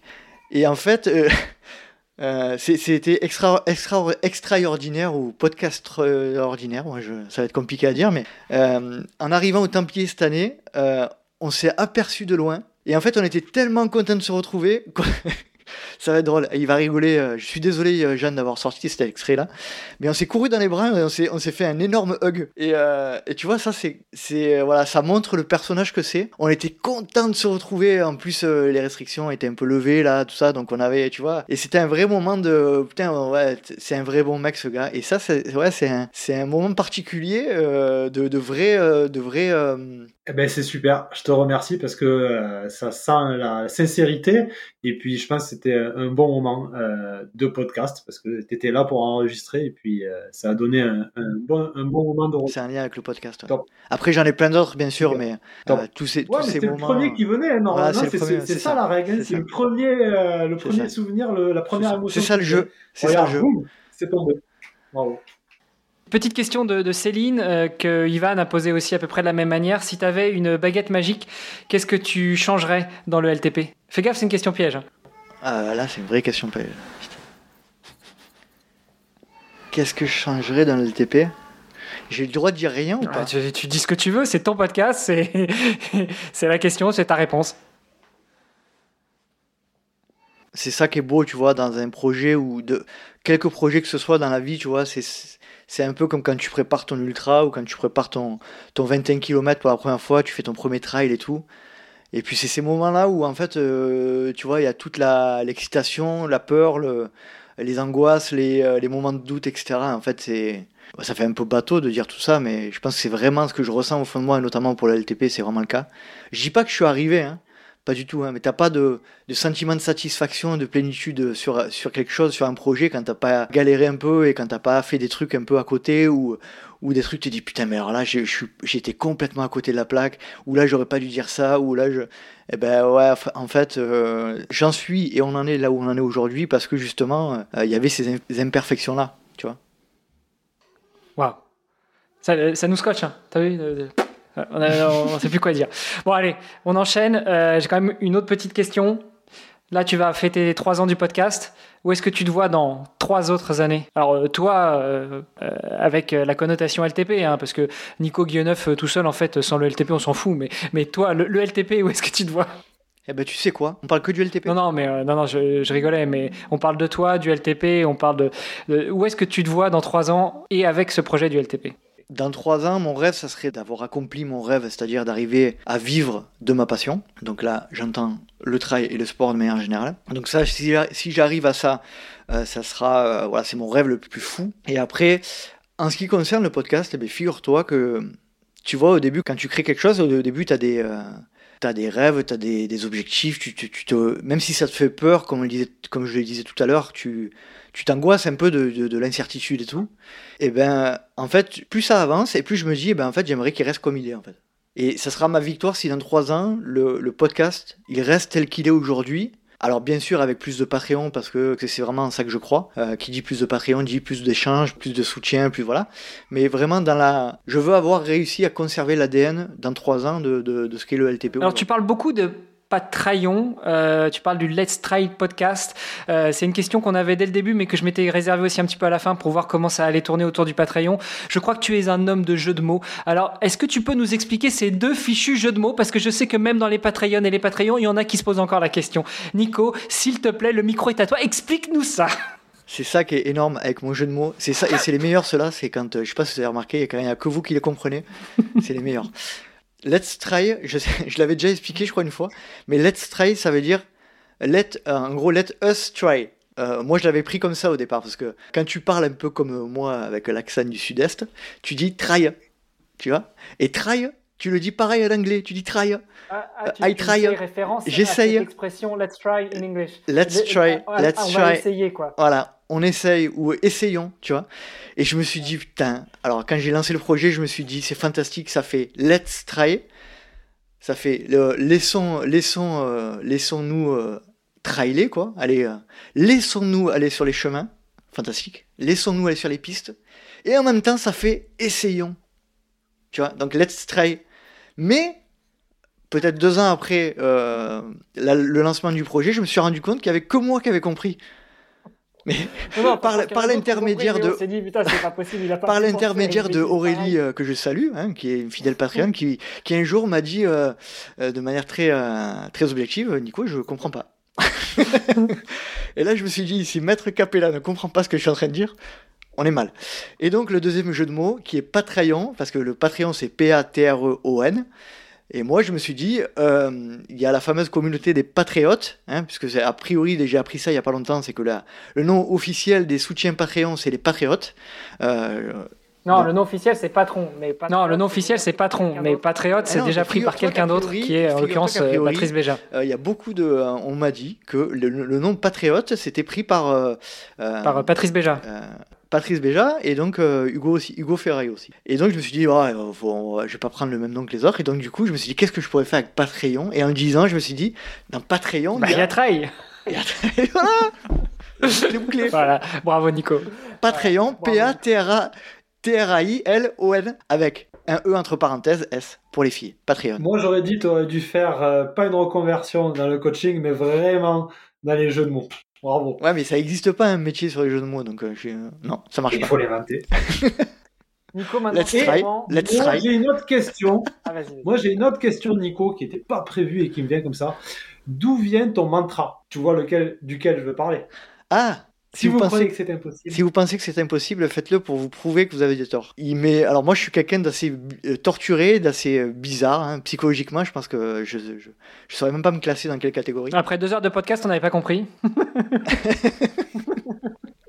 je réfléchis énormément, et donc ça montre à quel point je suis quand même quelqu'un de tordu. réécoutez la phrase, si vous pensez que c'est impossible, faites-le, pour vous penser que vous aviez tort. Donc ça veut dire que euh, moi dans cette phrase j'étais au moins trois quand euh, à l'intérieur de ma tête quand je l'ai inventé en fait. Mais elle est absolument 100% de moi et de toute manière il y aurait personne d'autre qui pouvait l'inventer ça. Ah bah je l'ai déjà entendu, je l'ai déjà entendu aussi, et qui venait pas de toi et à chaque fois j'en fais la référence. Oh. tu l'as déjà Je sais plus, mais je sais que dans un échange avec une femme, parce que j'ai ce souvenir-là, euh, elle sortait à peu près la même chose. Et j'ai dit, tiens, ça me fait penser à Nico, dont le mantra est alors, ça vient de toi, ça j'en suis convaincu, Nico. Mais moi, ce que j'aurais aimé savoir, c'est est-ce que tu as le souvenir de savoir à quel moment, je sais pas, tu étais euh, en train de cuisiner, tu étais en train de conduire ta bagnole, euh, tu étais en train de runner quelque part. Est-ce que tu te rappelles de ce moment où tu as trouvé cette phrase tordue où vous étiez trois dans votre tête en fait? Je me rappelle pas du moment euh, de, de, ce mantra. Par contre, je me rappelle du moment où j'ai trouvé Let's Try. J'étais au parc de Saint-Pons en train d'aller poser ma voiture pour aller courir entre midi et deux. Je me rappelle exactement la température qu'il faisait, de la chaleur, de l'humidité. Et voilà, je me rappelle. Par contre, non, le, moment où j'ai trouvé ce mantra, non, je me rappelle pas. Désolé. Super. je suis désolé. Bon, Nico, maintenant je vais te demander de t'asseoir correctement, de respirer un bon coup. Euh, je vais te diffuser un audio, mais j'aimerais que tu respires un moment. Ça va être un petit peu l'instant euh, émotion, ok?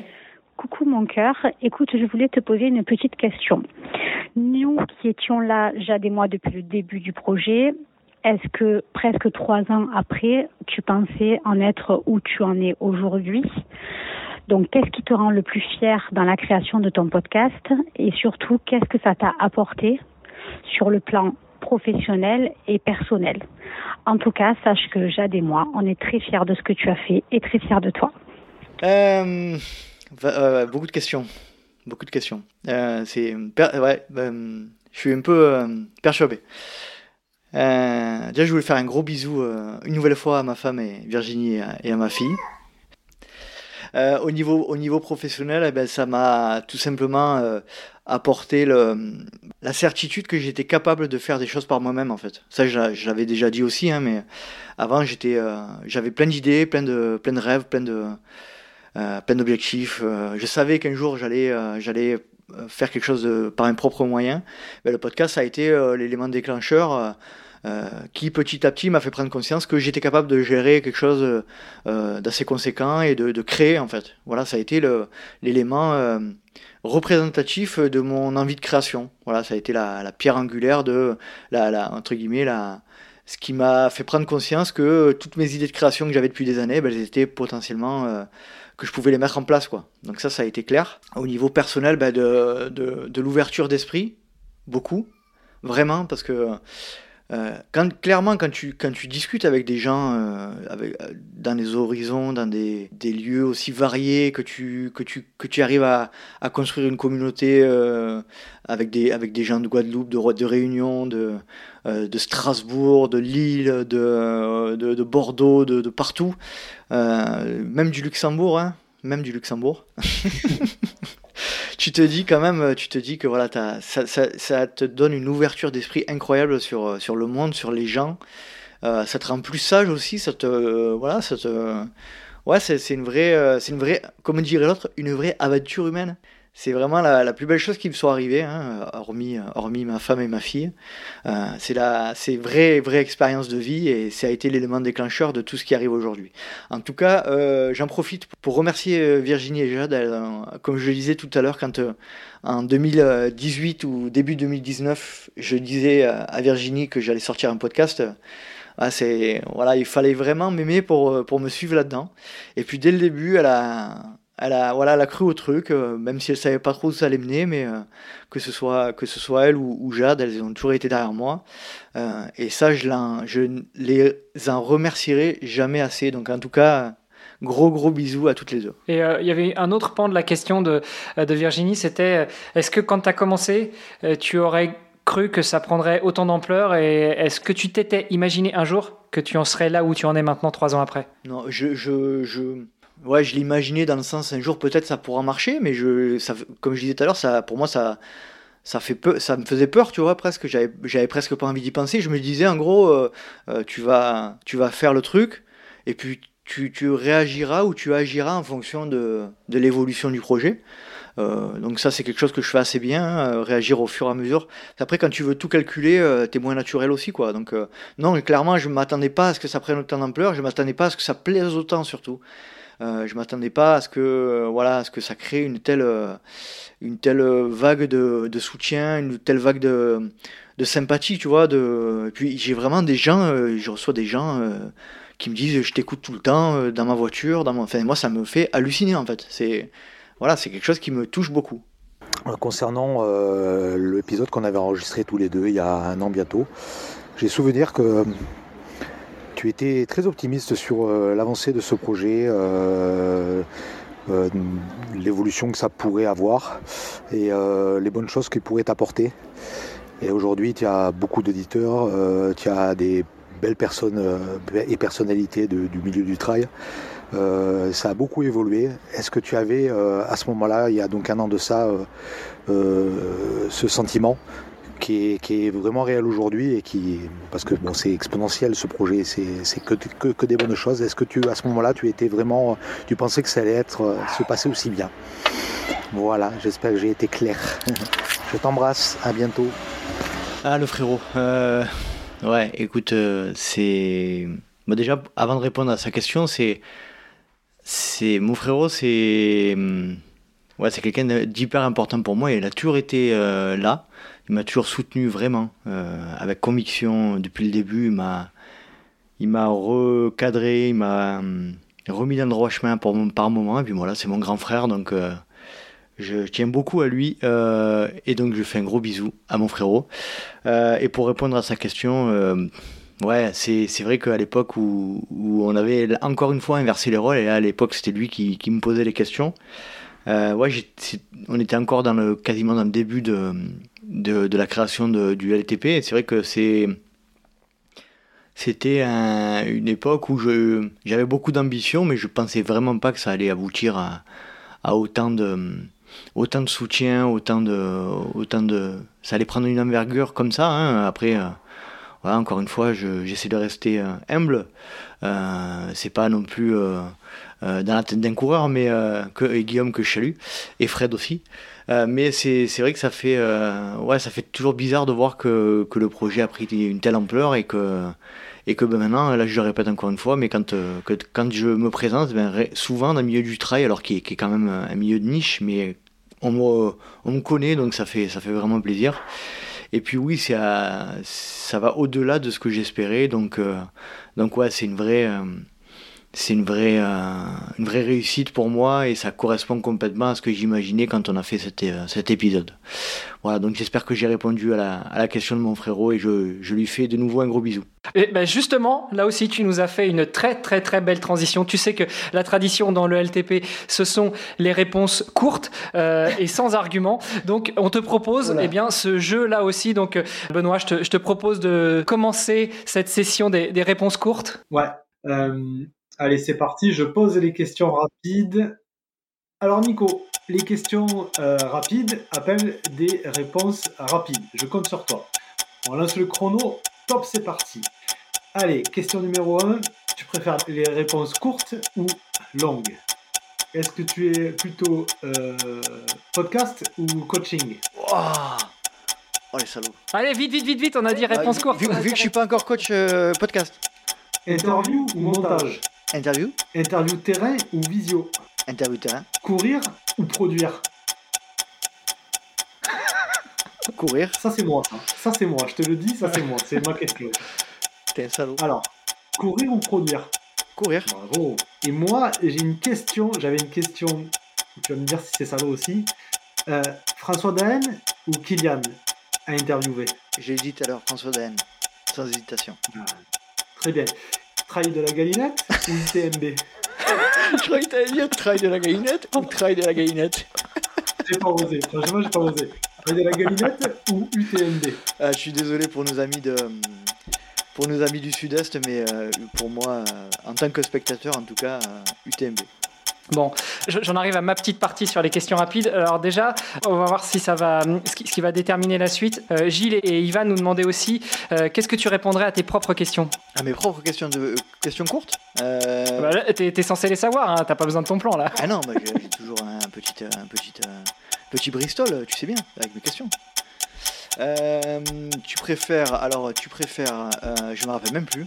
Putain, là, tu m'as mis une colle, vous m'avez mis une colle là. Non, bah, du coup, on va pouvoir passer à d'autres questions qui sont plus justement sur la, sur la, la constitution du podcast. Mais, mais, mais c'était une réponse euh, courte pour dire que finalement. Bah... Euh, je, je, suis plutôt podcast, je suis plutôt euh, ra euh, racine, je suis plutôt courir de nuit, seul, et je suis plutôt.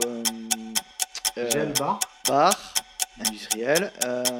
plat favori après la course un hamburger, plat, euh, euh, boisson favorite, une bonne bière de, euh, de un, au moins un demi-litre, sinon ça compte pas. Bah, c'est pas mal, c'est pas mal, c'est pas mal. Bon, j'ai quelques petites questions complémentaires, mais là c'est plus sur la partie podcast ou, ou technique. Euh, T'es plutôt micro-cravate ou euh, gros micro avec un enregistreur externe? Parce qu'il paraît que quand même c'est la taille qui compte. ah, c'est ouais. un peu réducteur tout ça. Mais gros micro avec avec l'enregistreur. Ok. Euh, Petit, attends, juste je coupe. Juste euh, si, si euh, Nicolas Fréré écoute cette question, il, se, faire rire. Bon, après, ce sera ton job de partager. Hein. en interview terrain, justement, parce que tu nous as dit que tu préférais le terrain, t'es plutôt sac de 12 litres rempli de matos ou ravito pastis tuc salé Les deux. Non, j'ai pas le droit. ah, non, pas le droit. Sac de, sac de 12 litres rempli de matos avec, euh, avec des, pieds de, des pieds de micro, des micros, des câbles. Euh, à une époque, on m'appelait, euh, tu te rappelles, merde, comment c'était la pub? Crétin.fr. Les plus vieux s'en rappellent. L'homme au, Et puis petite question pour terminer, euh, si tu pouvais revenir en arrière, euh, comme dans Retour vers le futur, tu devais atteindre la vitesse de 88 miles par heure pour euh, revenir en arrière. tu préférais une DeLorean ou une VMA de taré pour pouvoir performer après? Ah non, je préférais une, une VMA de l'espace, une VMA de Kylian, ça m'irait bien. un VO2 là, 80, je sais plus combien, 80 et quelques C'est pas mal ça. Bon, 88, on va arrondir à 88, comme ça on est dans le thème. Je, pense que tu t'en es pas trop trop mal sorti quand même sur cette, euh, sur cette partie des questions rapides. Bravo Nico, parce que c'était piégeux. C'est vrai, c'est vrai. Merci. Euh, avant qu'on attaque la, dernière petite partie qui est là beaucoup plus réservée au, Patreon et au Patreon, est-ce qu'il y avait quelque chose d'autre que tu voulais rajouter ou tu trouves qu'on a bien fait le tour là sur l'épisode? Rajouter, non, je remercie vraiment, tu as insisté vraiment que c'était pas préparé. Alors, de mon, de mon, côté, tout du moins, parce que vous, je pense que vous avez mis beaucoup, de, beaucoup de temps à préparer tout ça. Hein, entre ah non, non, non, et toi. Non, l'interview terrain, elle est vraie. Hein. je, ne me prononcerai pas sur le sujet, mais je n'en peux plus, je n'en peux plus de Benoît. Jetez-le par la fenêtre, je n'en peux plus. Heureusement qu'il est en Guadeloupe parce que je ne pourrais pas le voir. donc non, je c'était absolument pas préparé de mon côté, euh, donc c'était euh, sans, sans, filet en tout cas. Euh, merci à vous deux d'avoir d'avoir organisé tout ça, ça m'a fait vraiment plaisir. Et puis c'était, comme je disais une dernière fois, c'était vraiment pour pour donner un petit peu de, euh, de sincérité et de transparence au projet, euh, du projet vers les auditeurs et les auditrices. Et donc ça, c'est voilà, c'était euh, nullement n'était le but de, de se plaindre de quelque manière que ce soit, mais vraiment d'être vrai sur ce projet-là, de, de, tout dire ou presque tout dire. Je pense que j'étais assez transparent. Et en tout cas, je tiens à remercier toutes les auditrices, tous les auditeurs qui me qui me suivent, m'écoutent, et puis surtout, surtout, surtout, vous, euh, les Patreons et les Patreons qui me, qui me soutenez dans cette folie. Bah, quel est le meilleur moyen pour euh, te soutenir? Déjà sur le podcast en lui-même, et puis peut-être soutenir le projet et rejoindre cette communauté des Patreons et des Patreons. Alors, euh, les Patreons, c'est une plateforme qui est assez bien faite. On peut s'inscrire et soutenir ses, ses, médias préférés pour quelques euros par mois. Hein. Moi, ça commence à 3,50 euros par mois.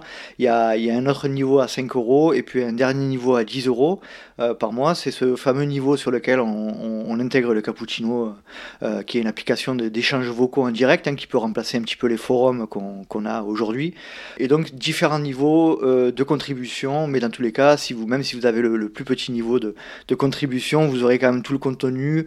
Voilà, donc c'est un moyen d'avoir du contenu un peu privilégié et surtout de soutenir le LTP. Et où est-ce que ça se passe? Donc c'est sur patreon.com slash Let's Try le podcast. Donc vous tapez Patreon et Let's Try podcast sur Google et vous tombez directement sur le lien. Enfin, vous allez voir le lien le lien Patreon parce que je sais que toi, mon cher Hermano, tu m'as dit à plusieurs reprises, ton truc est trop long, ton nom de site, ton, ton nom de domaine est trop long, c'est trop compliqué. Mais bon, je, je, persiste et je signe. Euh, voilà, ça s'appelle Let's Try le podcast sur, euh, sur Patreon. Eh ben écoute Nico, merci beaucoup pour toutes ces réponses, pour toute cette franchise, pour ces bonnes tranches de rigolade, pour cette, euh, ce moment un petit peu plus émotion.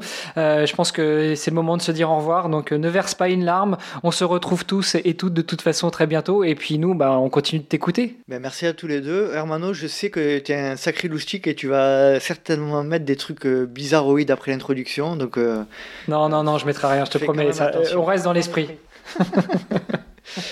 merci en tout cas, franchement, merci les gars pour, euh, pour tout le soutien que vous m'apportez, pour la, ce que vous faites vivre à travers le, les Patreons, et puis pour cet épisode, et puis pour tout le travail que vous avez effectué. Vous êtes, vous êtes géniaux. Je vous adore. Moi, je tiens à remercier euh, Nico euh, de nous avoir fait confiance euh, pour nous laisser les clés de Let's Try le temps d'un épisode, d'avoir pris au sérieux ma proposition d'épisode sur les dessous de, d'un podcast Let's Try, d'avoir répondu avec sincérité et transparence. c'est pas tout le monde qui le ferait. Et puis ben, à Virginie pour sa question.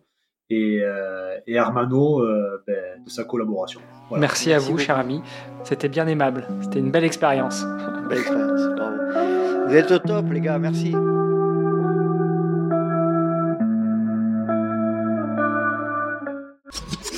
Et puis bah, sur la, partie réservée un peu plus au Patreon et au Patreon, euh, on avait une question notamment de Yann qui demandait quel est ton volume mensuel de temps que tu consacres au LTP euh, En ce moment, on va dire que je suis aux alentours de 5, ouais, on va dire entre 20 et 25 heures par semaine. Par semaine Par mois? Allez, 20 heures, on va arrondir, on va arrondir à 20 heures. Euh, par mois, pardon.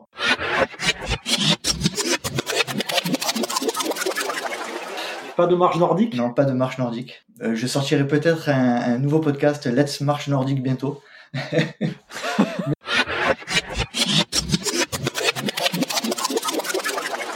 Ça va L'instant émotion est passé. Maintenant, on va pouvoir reprendre un petit peu euh, d'une autre émotion. Euh, je pense que tu, tu, comprendras quand je vais passer cet extrait. On a un invité un petit peu spécial qui voudrait te poser quelques questions. Oui, bonjour Nicolas, bonjour Hermano. Je suis en direct sur le terrain car je suis à côté d'un ami de Nicolas. Alors, euh, veux-tu bien te présenter?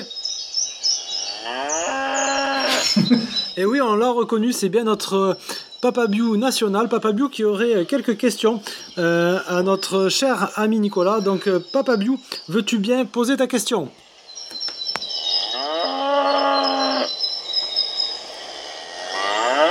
Lors de tes interviews, As-tu déjà eu un vent à décorner les bœufs Donc Nico, première question, je pense que tu l'as bien entendu. L'autre il est pété de rire, il n'en peut plus. J'ai très bien entendu. malheureusement, j'ai très bien entendu. Donc Monsieur Papa Biou te demandait si tu avais déjà, lors de tes interviews, rencontré un vent à décorner les bœufs.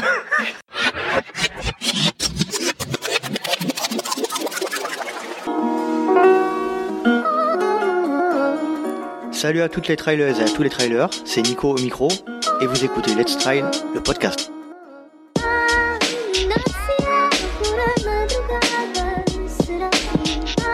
Et oui, salut à tous, vous êtes bien sur l'épisode 1 du Let's Trail podcast consacré exclusivement à la pratique et à la communauté du trail running. Je souhaitais dans cet épisode de présentation évoquer les différents aspects de la création de ce podcast. Et pour ça, tout d'abord, je me présenterai personnellement et pour enfin vous lister les différentes raisons qui m'ont poussé à lancer ce projet, ainsi que l'idée directrice du podcast, et enfin les principaux objectifs que je souhaite atteindre. Donc je vais commencer par me présenter, j'ai 37 ans, marié et papa d'une petite fille de 11 ans, et passionné de trail running depuis 2012. J'ai aussi une activité professionnelle en parallèle, mais qui n'a aucun rapport avec le sujet que je souhaite traiter dans ce podcast. Je voulais juste indiquer que l'activité physique découlant de ma profession s'élève à 200 mètres de marche par jour et à beaucoup de clics de souris. Du point de vue de mon histoire par rapport à ce sport, je faisais partie de ces sportifs pour qui courir sans but ou sans ballon, courir pour courir donc, n'avait aucun sens.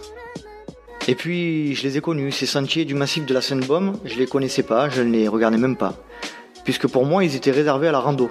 Je n'imagine même pas qu'on puisse courir dessus ou les serpenter. Puis petit à petit, à force de les côtoyer, de les arpenter, de les gravir, je les ai aimés et ma grande histoire d'amour avec ce sport était née. Je suis pas un grand trailer expérimenté avec de gros ultras à mon palmarès, mais cette pratique me passionne et occupe une grande partie de mon temps. Mais je pense pas que ce manque d'expérience puisse être un handicap, euh, mais au contraire une force, car je souhaite apprendre et comprendre avec vous. Mais assez parlé de moi, parlons plutôt de ce podcast. Alors pourquoi un podcast? Parce que le podcast n'est pas encore très développé dans notre pays, mais il devient de plus en plus populaire car il permet une facilité d'écoute, par bien sûr l'arrêt et la reprise de la lecture à n'importe quel moment de la journée. Ceci est valable surtout dans notre sport et j'espère au maximum vous accompagner lors de vos sorties longues ou de vos entraînements ou dans tout autre moment de la journée. Et vous allez me dire pourquoi un podcast sur le trail? Parce que malgré les dizaines ou les centaines de milliers de pratiquants de ce sport dans notre pays, il n'y a encore que trop peu d'émissions qui traitent de ce sujet, de ce sport, et qui s'apparentent à un mode de vie pour beaucoup. J'ai donc pris le parti de me lancer dans la création de cette aventure, qui, je l'espère, durera le plus longtemps possible. Je souhaite ensuite vous faire part de l'idée directrice et de la constitution de ce projet. En effet, il sera basé principalement sur des interviews et des échanges avec des différents acteurs de cette communauté, des coureurs inconnus, des athlètes renommés, des organisateurs de courses et des coachs sportifs, des figures médiatiques connues de notre communauté ou des bénévoles. Et je souhaite à présent vous faire part des objectifs du LTP. L'idée première du Let's Try podcast sera de comprendre et d'aller creuser plus en profondeur les motivations, les aspirations, les peurs et les failles des trailers. Mais également que l'on apprenne à mieux comprendre les problématiques des organisateurs, des coachs ou les motivations des bénévoles qui restent des heures durant dans la nuit et le froid. Je souhaite que ce podcast soit instructif et éducatif, mais aussi ludique et divertissant en s'appuyant sur l'analyse de ceux qui vivent ces problématiques ou encore les anecdotes racontées par ceux qui traversent des épreuves hors normes. Mais avant tout, je souhaite qu'il soit notre podcast, notre aventure, afin de créer une communauté. Sachez bien que je me positionne ici sans prétention. Je ne suis pas journaliste et encore moins sportif de haut niveau. Mon but est juste de faire partager ma passion au travers de ce moyen de communication, en se positionnant à la hauteur du néo-trailer que je suis et en essayant de satisfaire les passionnés les plus connaisseurs, en s'appuyant sur l'analyse de ceux qui savent. Je souhaite également que ce podcast soit un projet ouvert à la discussion, aux idées, mais aussi aux critiques. bien sûr, celles sur mon accent du Nord-Pas-de-Calais ne seront pas bien sûr prises en considération par exemple. Toutes les critiques constructives sont bonnes à prendre et elles peuvent me faire évoluer si le besoin s'en fait ressentir, car je compte également, et c'est là le but premier de ce projet, découvrir et apprendre des autres. Je vais vous parler du rythme de sortie des épisodes. Sur la première saison, je voudrais fournir un épisode par mois, avec la possibilité de sortir des épisodes bonus entre chaque épisode mensuel en fonction de mes disponibilités et de celles de mes invités. Je resterai bien sûr à votre écoute si vous souhaitez proposer des idées, si vous ressentez le besoin d'évoquer un sujet en particulier.